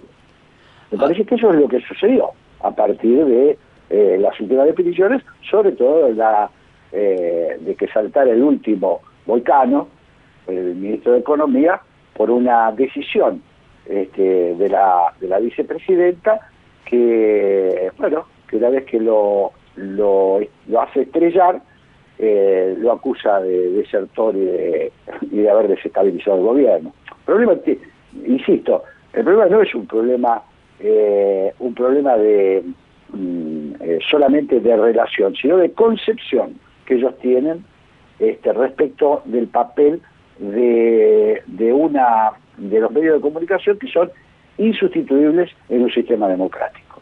Ahora, ahí también da la sensación que Cristina Kirchner empieza a tomar mayor centralidad dentro del gobierno y, y que sumado a eso, digamos, la concepción que ella tiene de los medios como enemigos, sobre todo los medios que son críticos de la gestión oficial, de algún modo como que termina contagiando al resto de los funcionarios esa concepción. Bueno, en realidad eh, es un- estamos viviendo un momento muy especial, eh, Alejandro, muy especial, porque, y, yo diría inédito en la historia de las instituciones de Argentina. En principio porque nunca, nunca tuvimos esta, esta extraña fórmula, de, gobernar con una vicepresidenta que tiene más poder que un presidente, que por otra parte avanza sobre el presidente, y una vez que avanza, no sabe qué hacer este, con el poder. Porque, y esta acá me parece que está la paradoja, o en todo caso es el, yo lo definí así, ¿no? Me parece que el presidente Alberto Fernández lo que le queda, o lo que le ha quedado finalmente, luego del vaciamiento de su gobierno, desde las, desde las elecciones de mediano término hasta ahora, por parte de Cristina Kirchner, el poder que le queda es el poder de la posibilidad de renunciar. Por eso cuando trascendió, como dieron ya los medios, eh, con información bastante segura, de que el presidente habría en dos oportunidades le habría, habría amenazado a la vicepresidenta con renunciar, se convierte eso en un problema. Si renuncia, el cargo lo tiene que asumir la vicepresidenta. Y la pregunta que se le está haciendo Cristina Fernández de Kirchner es, ¿asumir la presidencia para qué? ¿Para qué? ¿Cuál es el costo de esa asunción? Me parece que lo que se está discutiendo no tiene que ver con la relación con los medios, sino la relación intrapoder. Ahora, y vos, bueno, fuiste secretario de Medios Públicos en la gestión de Macri, y te quería consultar cómo ves ahora los medios públicos. Bueno, eh, hay una hay una concepción que tiene el kirchnerismo que la, la, la puso en práctica durante la gestión, sobre todo de Cristina Fernández de Kirchner, de que los medios públicos son medios del gobierno. Este es un viejo problema de la Argentina. Es un viejo problema de Argentina. Hoy se ha establecido, ha quedado establecido que los medios son del gobierno eh, que ocupa, digamos, el gobierno, el, el- el- locatario este, del poder. Eh, y eso es lo que estamos, primero estamos viendo un desgaste absoluto, una inexistencia del proyecto con relación a los medios, todo lo que surge de los medios públicos son escándalos, escándalos, déficit y, ningún proyecto que indique eh, que el Estado pueda tener medios concebidos como medios del Estado argentino. Eh, en nuestra frustrada gestión, porque así, así lo siento, ¿no? hemos podido establecer un cambio en la concepción eh, con respecto a los medios públicos, lo que intentamos fue cambiar esta idea que existe en muchos países eh, del mundo, los países desarrollados, mucha gente espera el noticiero de los medios públicos para saber si una cosa pasó o no pasó. Es decir, tienen la credibilidad, por ejemplo, la televisión francesa. Este, la gente espera eh, el, el horario en que están los flashes de la información de la televisión pública para decir, bueno, es así, ocurrió. Bueno, en la Argentina esto hoy es imposible, está totalmente desdibujado y en todo caso el, el- el único mérito de este gobierno ha sido que le ha dado menos protagonismo a los medios públicos de los que tenían en la gestión kirchnerista. Eh, entonces, eh, uno podría decir que es mejor que lo oculten a que lo hagan como lo hacía Cristina, ¿no? Ahora, eh, en ese sentido yo me acuerdo que vos hace poco, en una columna en La Nación, comentabas que cuando fuiste secretario de Medios Públicos, al principio de tu gestión habías ido a visitar a un colega para renovarle el contrato y cuando lo fuiste a saludar no quiso saludarte y se retiró ofendido de la oficina después de firmar la renovación de su contrato. Eh, contanos un poco esa anécdota que muestra de algún modo esa concepción que tiene un sector, digamos, del kirchnerismo de ver al otro como un enemigo y me parece que de alguna manera exacerbó muchísimo eh, el conflicto entre los mismos colegas periodistas. Bueno, esto es el, esto es lo que, digamos, lo que el kirchnerismo instaló eh, como concepto central de la política, que es este, mm, eh, la concepción de amigo-enemigo. Entonces, si vos no, no digamos, no concebís eh, al, al- al sistema eh, como la convivencia entre personas que piensan distinto, porque eso es la democracia, una forma, un contrato por el cual yo acepto que vos, aunque no pienses como yo, tenés derechos, tenés derechos eh, y tenés este, representación. Bueno, cuando vos eso no lo aceptás, sucede lo que nos sucedió a nosotros cuando asumimos la función. La idea fue esta que yo te digo. Nosotros teníamos muy claro que no queríamos hacer lo mismo que la gestión anterior, pero al revés. Es decir, no queríamos convertir a los medios públicos en medio de propaganda del gobierno que asumió eh, en el año eh, 2016. 2016. Eh, entonces, para hacer algo diferente, había que aprender a convivir. Eh, yo soy periodista, me llamaron como periodista al gobierno. Esto también lo, siempre lo aclaro, yo no pertenezco a un partido político.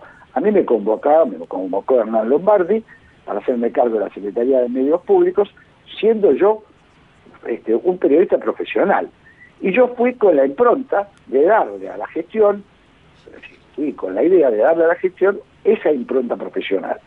Nuestro equipo estaba constituido por profesionales del medio, eh, pusimos en los puestos claves a personas eh, con enorme trayectoria periodística, ninguno tuvo que firmar una ficha de afiliación a un partido, lo que tenían que comprometerse con la gestión de lo público. Eh, la primera batalla fue, entonces, cuando te encontrás con un grupo que no tiene este concepto, que viene con una idea militante, periodismo militante, vos acordate, ahora hace un tiempito que no hablamos mucho, mm, pero era una especie de eh, elevación del rol, era más que ser periodista. Periodismo militante era una especie de periodista, de periodista comprometido, así lo concebía el kirchnerismo. Entonces la anécdota que yo conté, no doy el nombre porque, bueno, no me parece, no me parece bueno, un periodista, tuve varios episodios como eso, ¿no? Eh, de periodistas que no me, que me dejaron de saludar. Eh, entonces, convoco a uno de esos periodistas, quise saludarlo porque me parecía, había trabajado muchos años con él, eh, le tenía mucha estima y lo sigo considerando un buen periodista, pero cuando él vino a firmar el contrato y yo me acerqué, eh, me tiró la mano y, y, me rechazó la mano, que es creo la cosa más ofensiva que me sucedió durante la gestión.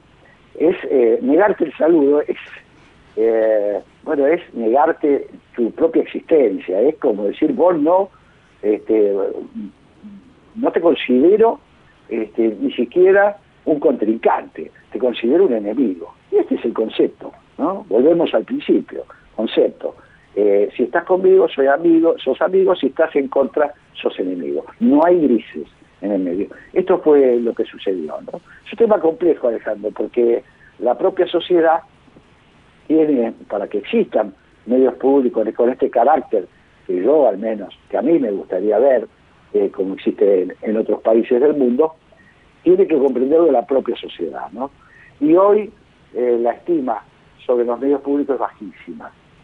Eh, estoy seguro, no me gustaría hacer una encuesta de qué piensa la sociedad argentina sobre los medios públicos porque me imagino el resultado. Sí, ¿no? y es una pena, Eh, realmente.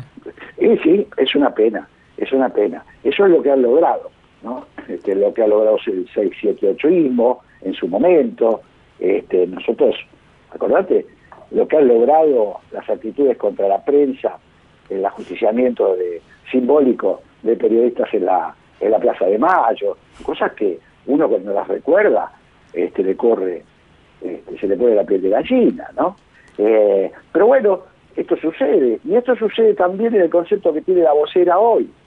Si ella no va, se para en una tarima, una tarima que es provisoria, el poder es muy engañoso, que le pone una tarima, yo siempre digo que una prueba que es una prueba muy difícil de sobrellevar, cuando vos entras a la Casa Rosada escuchás el taconeo de los granaderos.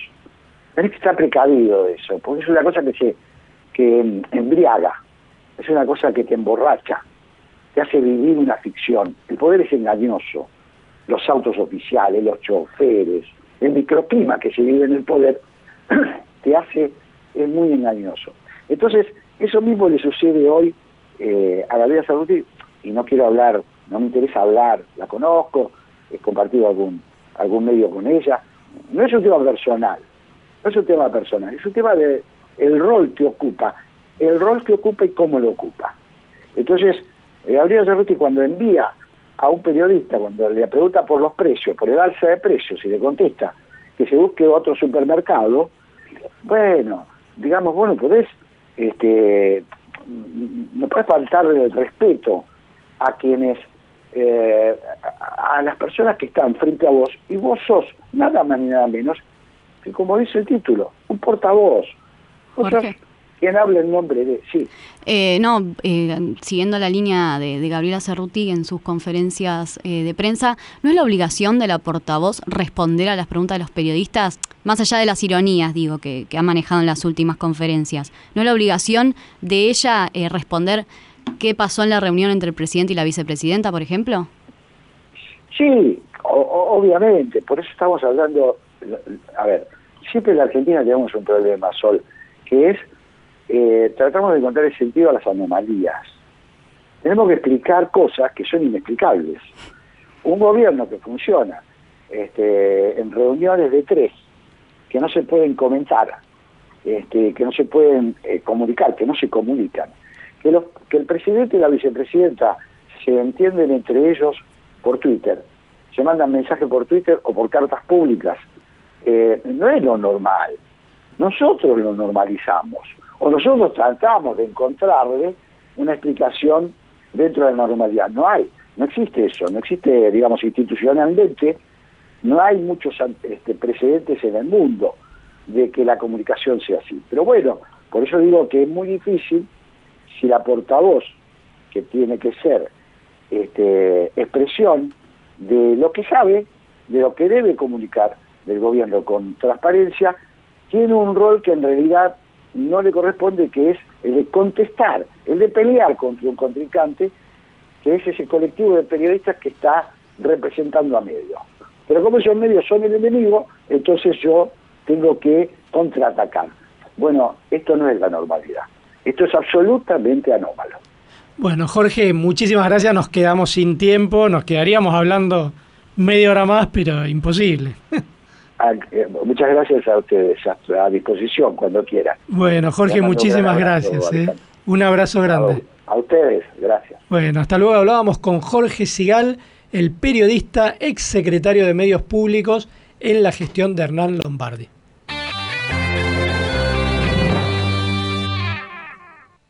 Somos CanCat, con Can de Perro, Can de Gato y con AMPTTLGT de Amo a mi perro Toto, también llamado el gordo Toto. Somos CanCat, con todo para el bienestar animal.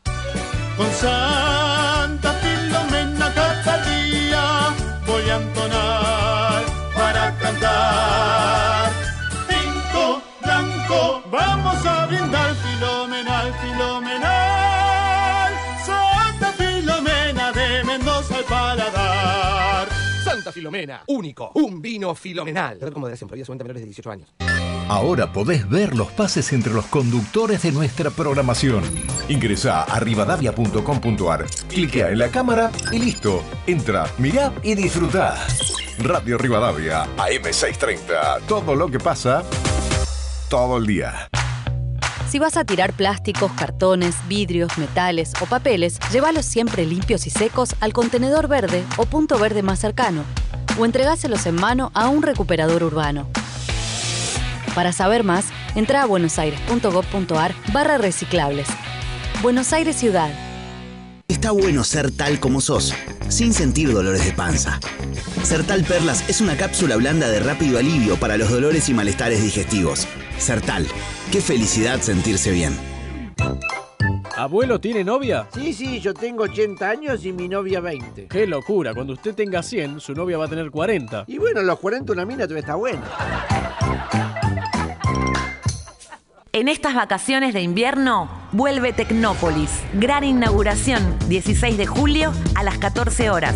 ¡Vuelve Tecnópolis! Entrada libre y gratuita. Primero la gente. Ministerio de Cultura. Argentina, Presidencia. En estas vacaciones, desconectate para recargar energías en lugares únicos. Jujuy, energía viva. Gobierno de Jujuy. Todos los domingos de 2 a 6, Reporte Rivadavia con Oscar Choi. Actualidad, música y mucho más. Radio Rivadavia, AM630. Todo lo que pasa. Todo el día. Contacto Digital, un puente entre las personas y los medios.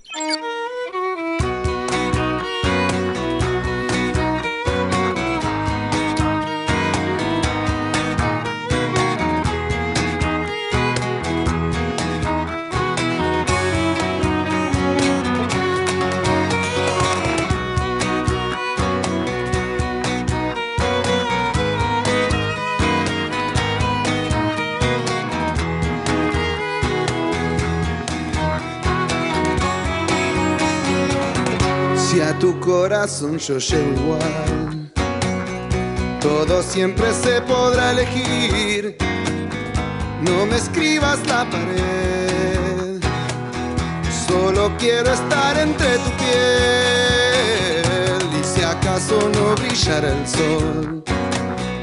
Y quedara yo atrapado aquí. No vería la razón de seguir viviendo sin tu amor. Alejandro y equipo, habla Mónica de Palermo. ¿De qué gobierno hablas? Esto es un desgobierno, de una psicópata y un inútil. Los que lo votaron creían que iban a ser mejores, que venían mejores. Si son un desastre, lo único que quiere ella es salvarse de sus causas y él seguramente cobrar en algún momento una pensión de presidente. Hola chicos, buenas tardes. Los escucho todos los sábados. La opinión es simplemente una sola palabra. Desastroso. Desastroso. Alicia de Floresta. Hola, buenas tardes a los conductores de Contacto Digital. El gobierno es lo que yo pensaba, chicos, y son las mismas mascaritas de siempre. Tiran para los vagos porque saben que son votos seguros. Lamentablemente van a volver a ganar, al menos acá, en el chiquero de la provincia de Buenos Aires, seguro. Alicia de Quil. Bueno, y seguimos con más mensajes de oyentes. Desde San Luis les escribo. Respecto de la consigna, pienso que todos sabían que ella venía por todo. Es un desgobierno, ministros paseando con la nuestra, Mayra imputada, Cristina con sus siete procesamientos, Alberto no sabe dónde está parado y mientras tanto el campo, los jubilados, los estudiantes, los trabajadores, estamos en un gran pozo de incertidumbre. Adoctrinamiento, impuestos, tarifas, inseguridad, el destrato a la policía están alejados de la realidad. Lili, de 68 años y aún trabajando. Saludos. Dice, hola, Contacto Digital, este gobierno tres puntos hasta ahora. Saludos desde Mar del Martín. Y el último por ahora, Contacto Digital, los escucho siempre. Este desgobierno es el peor de la democracia argentina. Un desastre. Dios quiera que pronto podamos vivir como merecemos, con trabajo, prosperidad y futuro para nuestros hijos argentinos. Saludos, Carlos de San Cristóbal. Bueno, nos pueden seguir llamando para decirnos qué opinan del gobierno de Alberto Fernández y Cristina Kirchner hasta las 17 horas todavía. Todavía hay unos, unos minutos más. Exactamente. Y nos pueden llamar al 11 50 26 8630, eh, dejar sus mensajes, tanto escrito como eh, de voz, que nos encanta escucharlos, y si no, a través de nuestras redes sociales, en Instagram, arroba contacto digital AM, o en Twitter, arroba contacto 630. Me gustó ese oyente que llamó de Mar del Plata. Sí, desde todo lado del mundo nos, Ah, están, nos están llamando. Se habrá ido ahora por vacaciones de invierno, estará viviendo allá. Y puede ser, ten- pero hay, hay más, Ale. Nos, Sí, explota, sé, no- nos explota el teléfono. No ¿Querés, querés que, ¿Querés que sigamos leyendo algunos? Bueno, un poquito más. Un poquito más, que nos gusta. Hola chicos, este país institu- institutio- y- ¡Ay! Estoy muy mal. Institucionalizó, ahí vamos, la ilegalidad. Un ejemplo, tengo un crédito hipo- hipotecario, por eso ningún banco me vende moneda extranjera. Me obligan a ir a una cueva y caer en el blue. Ahora la vocera dice que no debe ni publicarse. Entonces, a un paso de cumplir 60, no tengo derecho ni a soñar un viajecito. Claudio de La Plata. Epa. Seguimos, ese es un gran tema porque la vocera tildó de como que era ilegal y Novarecio le contestó también, ¿no? Este, publicar el- la cifra de- del dólar blue. Es que yo te digo algo, y vos sabés, yo también tengo un crédito hipotecario Hmm. y, y no nos, es cierto, uno no puede comprar dólares, viste que hay un cupo de 200 dólares. Claro. Bueno, si vos tenés un crédito hipotecario no podés comprar dólares. Exacto, por banco. Te- no tenés sé, que ir porque a- tenés que ir al Blue, Sí. eh, no sé por qué. Ojo, lo mismo pasa, algo que nadie puede explicar, los turistas que vienen del extranjero a la Argentina no pueden vender los dólares a otro precio en un banco que no sea el dólar oficial. Pero es rarísimo porque vos pensás que en la calle les pagan casi 300 pesos y van a un banco y les pagan 130. Entonces, en realidad el sistema que generó el gobierno impide que esos dólares ingresen al circuito legal. Porque les podrían pagar 250 pesos y ellos irían tranquilamente a venderlo a un banco. Claro. Sin embargo, el mismo sistema que genera el gobierno pone a los turistas que vienen del extranjero en la ilegalidad para que no puedan cambiar los dólares en el circuito oficial. Y ahora que también eh, le aumentaron un 10% al, al impuesto para, para el dólar. Y te digo algo, Sí. ese 10% eh, lo cobran también, yo vuelvo a ser autorreferencial, pero es lo que a uno le ocurre. Eh, yo tengo un hijo que se fue el año pasado a eh, Israel nueve meses. Fue a hacer un curso de capacitación a Israel. Ahora, ¿qué pasa? Uno tiene que pagar eso al precio del dólar tarjeta. Es decir, con el impuesto de 30% más 35%. Bueno, ahora a eso te agregan un 10% más. Es insólito, cuando no es que se fue a hacer turismo. O sea, hay mucha gente que se va a capacitar al extranjero o que va a trabajar. Bueno, no hay ninguna diferenciación para el gobierno en eso. Bien, eh, seguimos con más mensajes entonces. Hola, yo pienso que no debe haber más subsidios para nadie, debería pagarse de acuerdo al consumo que se tiene como corresponde. Con ese criterio nadie cuida ni se esfuerza en gastar lo necesario, total está subsidiado. Graciela de Pico. Y así hay muchos más, ¿eh? Ale, si querés podemos, podemos seguir. Sí, es que hay que decir algo. Estamos esperando entrar en comunicación con nuestra próxima entrevistada, que viene como medio demorada, me dicen. Pero Bueno, la esperamos unos la, la esperamos un poquito más a ver qué, Sí, qué sí, ocurre. totalmente. Mientras, si te parece, podemos ir a la, a la última tanda. Bueno, última tanda y después esperemos tener la entrevista y si no, igual seguimos escuchando a nuestros oyentes.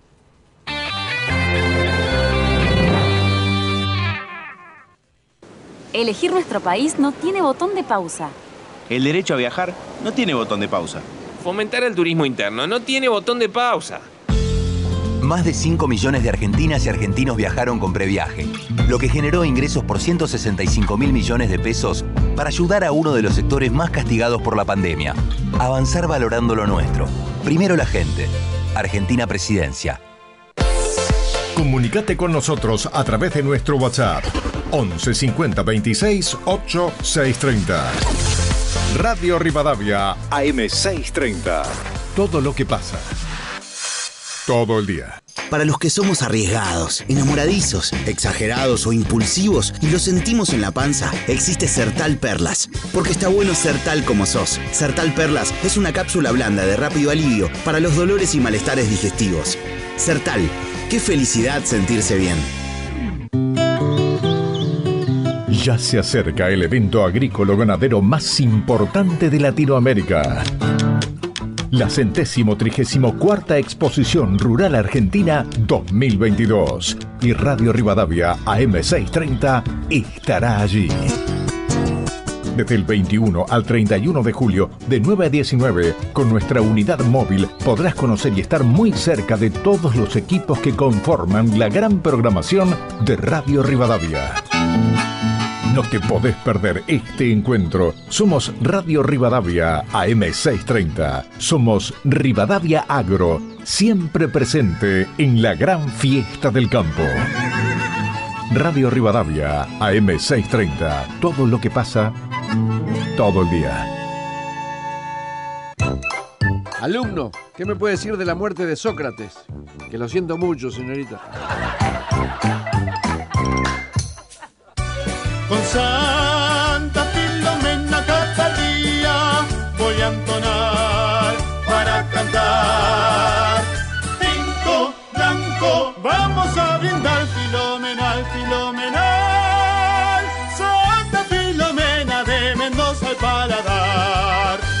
Filomena, único, un vino filomenal. Prohibida su venta a menores de 18 años. Quédate en Radio Rivadavia AM630. Ya llega Tres Hemisferios. Contacto Digital, un puente entre las personas y los medios.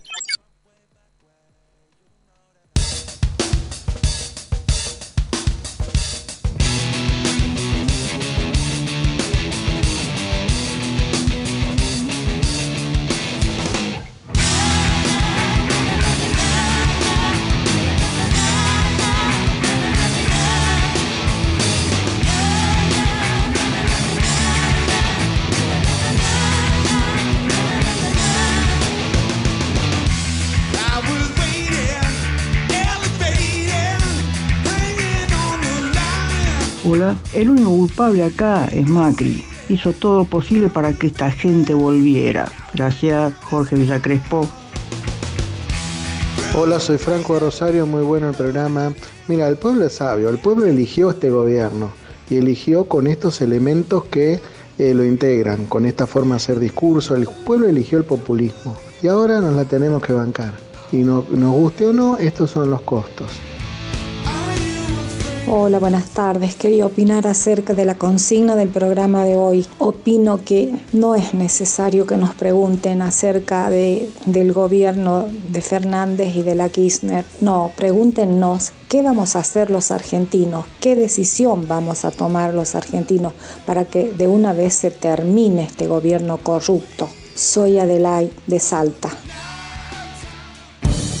La información que necesitas para el fin de semana te la trae Sol Giorgetti en Contacto Digital, un puente entre las personas y los medios.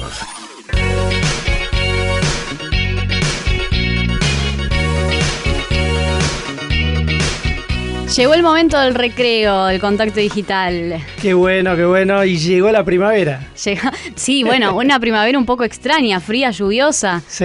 Pero bueno. Es lo que hay. Es lo que hay. Es un lindo día para, para ir al teatro también, ¿eh? Sí, obviamente. Eh, así que todavía estamos a, a tiempo de, de agarrar esta recomendación que les traigo porque eh, todavía se puede ver Me enamoré de vos, una, una obra de comedia espectacular que protagonizan y también producen Nazarena Vélez y Santiago Camaño con la dirección de Diego Pérez. Es una comedia romántica que cuenta la historia de Jazmín y Mingo, una pareja que lleva tres años eh, juntos y en un ámbito distendido desnudan con mucho humor lo mejor y lo peor de su particular convivencia. Me gustaría conocer un poquito más acerca de esta obra. No sé qué opinas vos, Alejandro. Me encantaría y para eso, ¿quién mejor que Nazarena Vélez? Sí, que ya está del otro lado con nosotros. Nazarena Vélez, eh, que es actriz, protagonista de esta obra y también productora. ¿Cómo estás, Nazarena? Muchísimas gracias por estos minutos con nosotros.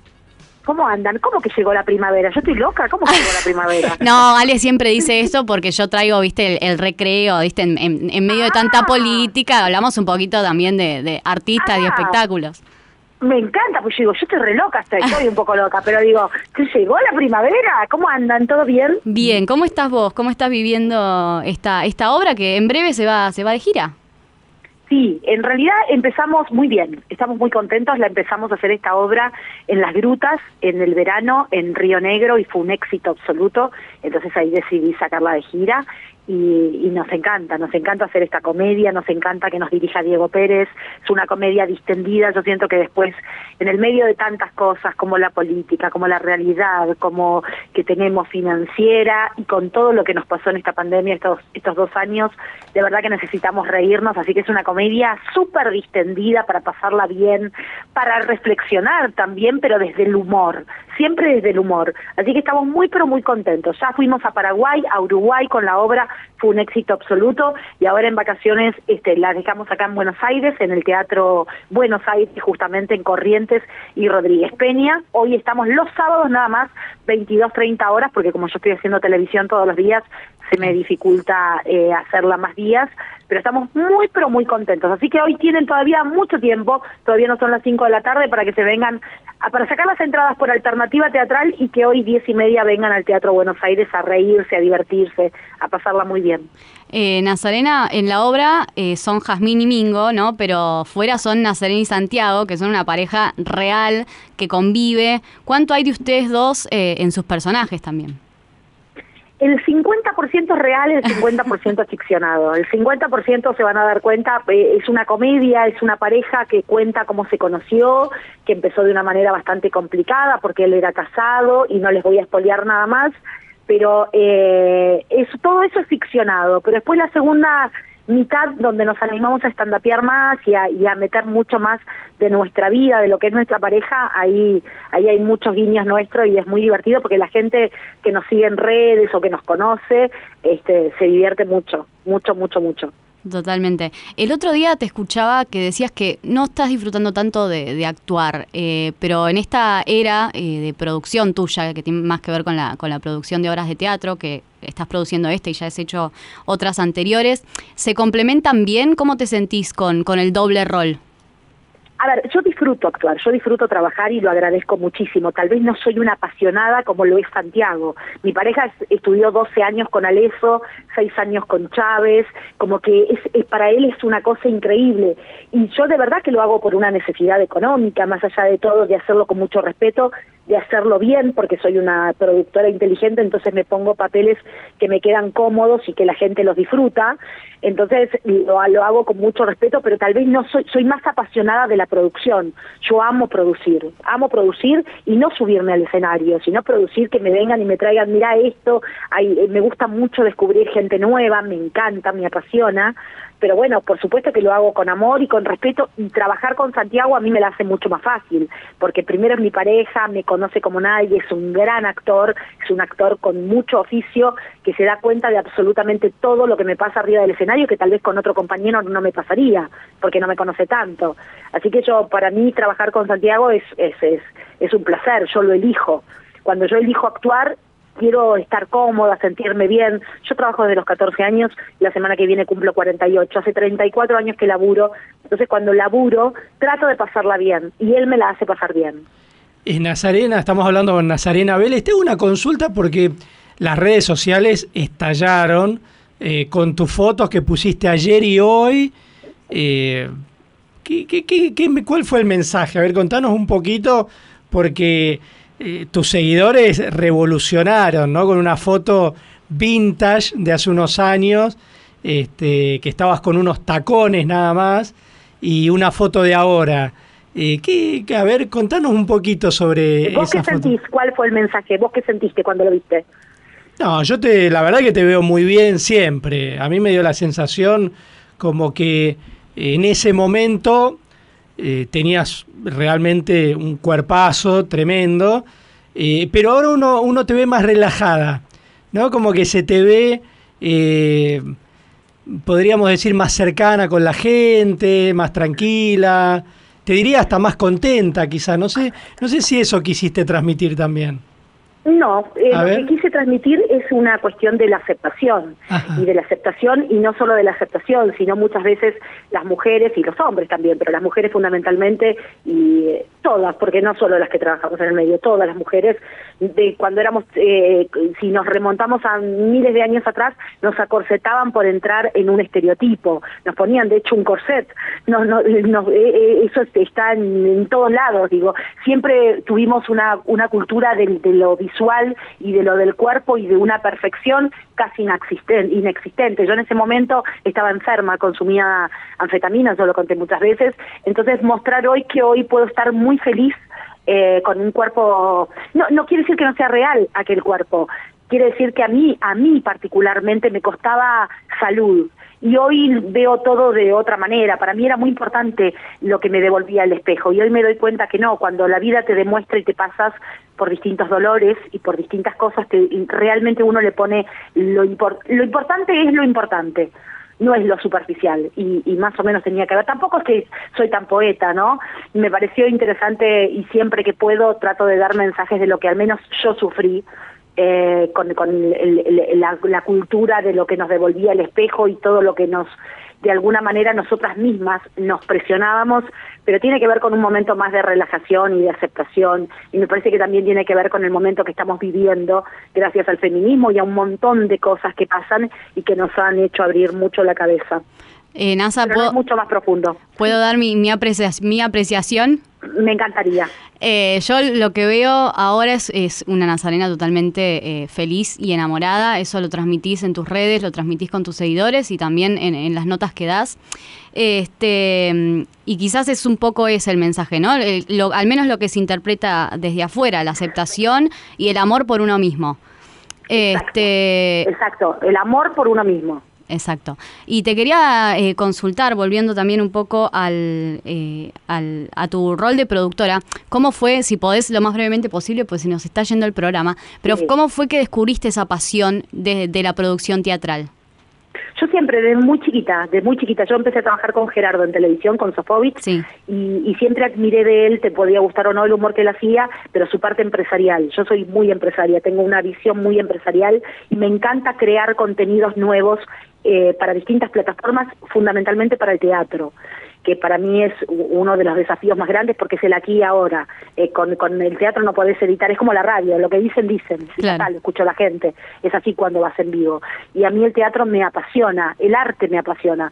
Así que siempre, yo igual como oficialmente empecé a producir hace 14 años con Despedida de Soltero, con Paula, con Pedro, después hice Grimaldi, después hice unas cuantas obras, pero de- desde chiquita que soy muy apasionada con la producción, desde muy chiquita. Bueno, eh, Nazarena, te, te agradecemos un montón estos minutos con nosotros y todo el éxito para, para lo que queda de Me enamoré de vos en la, en la gira y hoy a la noche. Dale, hoy a la noche, sábado, si nos queda un sábado más, Otro en sábado la calle más. Corrientes, exactamente, Teatro Buenos Aires, como les dije, las entradas son por alternativa teatral, la van a pasar muy, pero muy, pero muy bien y después vamos a salir nuevamente de gira. Gracias a ustedes por el espacio, un besote enorme. Un abrazo, chau, Bueno, chau. Gracias a vos, Nazarena. Un beso grande. Hablábamos recién con Nazarena Vélez y ya estamos llegando al final del programa. Ya se nos fue, Ale. Se nos fueron las dos horas volando. Tremendo, 16, 53 minutos. Sí, y estamos esperando a, a nuestros vecinos también ahora. Exactamente. No sé quiénes vendrán, porque viste que Carolina, Adriana y Osvaldo Sí. son tres hemisferios, pero Ahí no están siempre están los tres. Está a ver. entrando, están entrando Uno, con un dos, paso. eh, dos Hay dos hemisferios hoy presentes Hay aquí. dos hemisferias. Dos hemisferias. Dos hemisferias, ¿cómo están? Carolina Amoroso y Adriana Amado, pero qué placer enorme verlas aquí en el estudio. Acá estamos hoy con Sol. Sí, está- estamos somos poquitos. Sí, pues Gastón y Cecilia me parece que arrancaron Las vacaciones. las vacaciones de invierno. ¿Qué, como- ¿Hay vacaciones? de invierno? Yo desde el colegio que no tengo vacaciones de La invierno. gente grande no tiene vacaciones de invierno. Bueno, pero está bueno un, po- un poco Sí, un receso a sí, mitad hay de que año, cortar un poco, hay que cortar. Hay que cortar un poco. Estamos como, somos sobreproductivos. Nadie nos pide tanto. Es que además si no es como, viste los motores que no paran nunca. Se funde, se olvídate. terminan fundiendo. Miren, sí. a mí me pasa que cuando vienen todos de esas vacaciones que se supone que es para renovar el, voto- el motor, a los tres días están cansados. Sí, es O sea, están igual que mí. obvio. Que- que mí, que- que yo digo. Obvio. Entonces, eh, es que pues, tírate la plata. Y Uno pero- se acostumbra muy fácil a la buena vida, ¿no? También. Sí, sí, tanta alegría seguida nos va a hacer mal. No sea cosa, no sea cosa que tengamos exceso de crecimiento, ¿no? De cre- Sí, igual son dos semanitas, pero en general te dan una semana de vacaciones de invierno. Claro. En los trabajos, Sí. raro que te den dos semanas. Sí, obviamente, y te dan el revipóster de Osvaldo Bazán que acaba de entrar. Acá. Ah, bueno, ah, bueno. El tercer hemisferio, pero ¿cómo le va a Osvaldo? ¿Todos bien? Sí. Maravillosos los El ojos que lo hemisferie, ven. el Hemisferie. el Claro, hemisferie, por favor, no, lo- no, lo encasilles, no lo encasilles. Ah, bueno. Sí, porque ustedes dijeron, ¿cómo era? La hemisferia, las Nosotros hemisferias. somos las hemisferias. Las hemisferias. Claro, claro, claro. Venimos, entramos con nuestras cuerpas. Sí, sí, sí. sí. Me, me van a confundir Nos con esas palabras tan extrañas. No te pero- preocupes, nosotras ya estamos. ¿Nos escucha. Kicillof que estamos hablando así? Ay, no, chicos, bueno. Nos promueve. Pero paren, ¿pero esto se puede o no se puede? ¿Alguien la puede llamar a Gabriela Cerruti a ver si se puede o no se puede? Y no, esa pregunta no se le puede hacer. Claro, no, claro, no, no, no se puede, no se puede, claro. Bueno, ¿y qué tienen para hoy los tres hemisferios? Bueno, una conversación sobre libertad de expresión. Mira, Apa, justamente. apa. Y, y fue el pie perfecto este Ujú. chascarrillo. Todo está pensado en este pase. eh, para hablar sobre justamente eso, lo que se puede publicar, lo que no, a propósito de toda la polémica en torno a la publicación de los datos del dólar blue, de la ¿Y cotización viene del alguien a hablar de eso? Y no, hablamos entre nosotros con Adriana Amado, nuestra super especialista. y para, no, y vamos a hablar de eso y de mucho más con Miguel Wiñaski. Ah, con Miguel Wiñaski. Sí. Yo te voy a decir algo. Qué capo que es Miguel Wiñaski. Eh, cuando estudié en la maestría en periodismo de Clarín, él era mi profesor y yo entré a trabajar a Clarín gracias a Miguel Wiñaski. ¿En serio? ¿En Es un descubridor de talentos, además. Eh, No sé si de talento, pero él, él fue la persona a quien yo recurrí cuando terminé de estudiar la maestría en periodismo de Clarín para este, entrar en Clarín. Así que para mí es... Y trabajé durante 10 años. Era mi jefe directo todos los días. Eh, obviamente que todavía lo sigo viendo ahí en el diario, pero es eh, un profesor, realmente lo, lo admiro muchísimo. Descubrió algo en vos. Él dijo, sí, que venga Alfie a trabajar con nosotros. Es un de talentos. Eso, claro. Le debemos, le debemos un cazatalentos a- a Viñaski, periodístico. entonces, Bueno, tiene, tiene defectos también. No seas, no seas humilde. No, que, eh, bueno, y bueno, padre de mi adorado Nicolás Wiñaski, ¿no? Pero son, son muy distintos, lo- es muy interesante, ¿no? Como Los Wiñaski, Los los Wiñaski, son muy exacto. distintos, muy distintos. Bueno, eh, vamos a estar hablando de eso, por supuesto tenemos una historia detrás de una canción. ¿Cuál es la canción, Osvaldo Bazán? Rosa Rosa. Sandro. ¿A Rosa. quién se la dedicó? Chan Chan. Ah, viene con dedicatoria. Cuando la escribió, ¿en quién pensó? Oiga, debe haber mucha gente queriendo levantar la mano. Eh, también vamos a estar hablando, viste que eh, Europa no gana para disgusto, la verdad que de verdad es... eh, No, mucho- porque Sudamérica. No, no. No, pero si en Sudamérica tenemos exceso de crecimiento, tenemos crisis de crecimiento, Valdo Bazán. Si tenemos si tanta alegría seguida nos va a hacer mal. No, eh, a ver.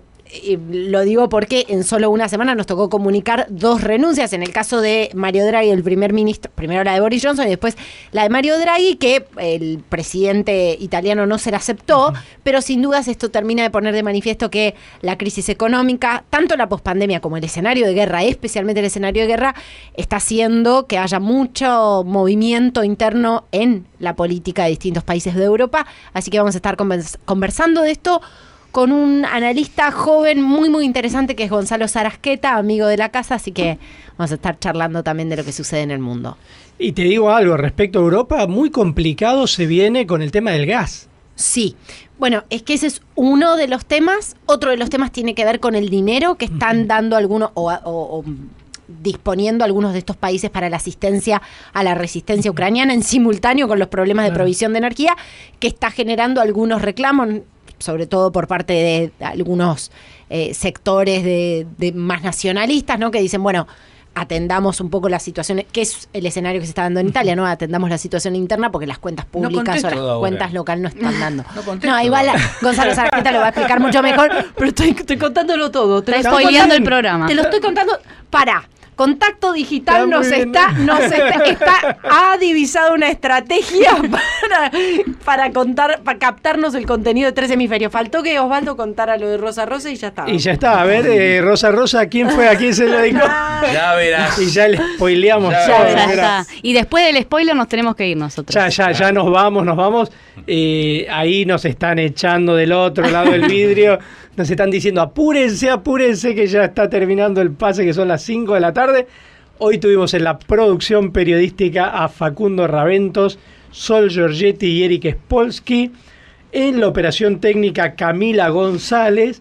Y nosotros nos volvemos a encontrar el próximo sábado a las 3 de la tarde. Hasta luego, Caro, Adrián Osvaldo. Un placer. Ya los oyentes saben de qué se trata el programa, pero bueno, ¿qué va a ser? Igual les decimos, quédense que escuchando. hay mucho picante. Tres picante y hemisferios, sabor.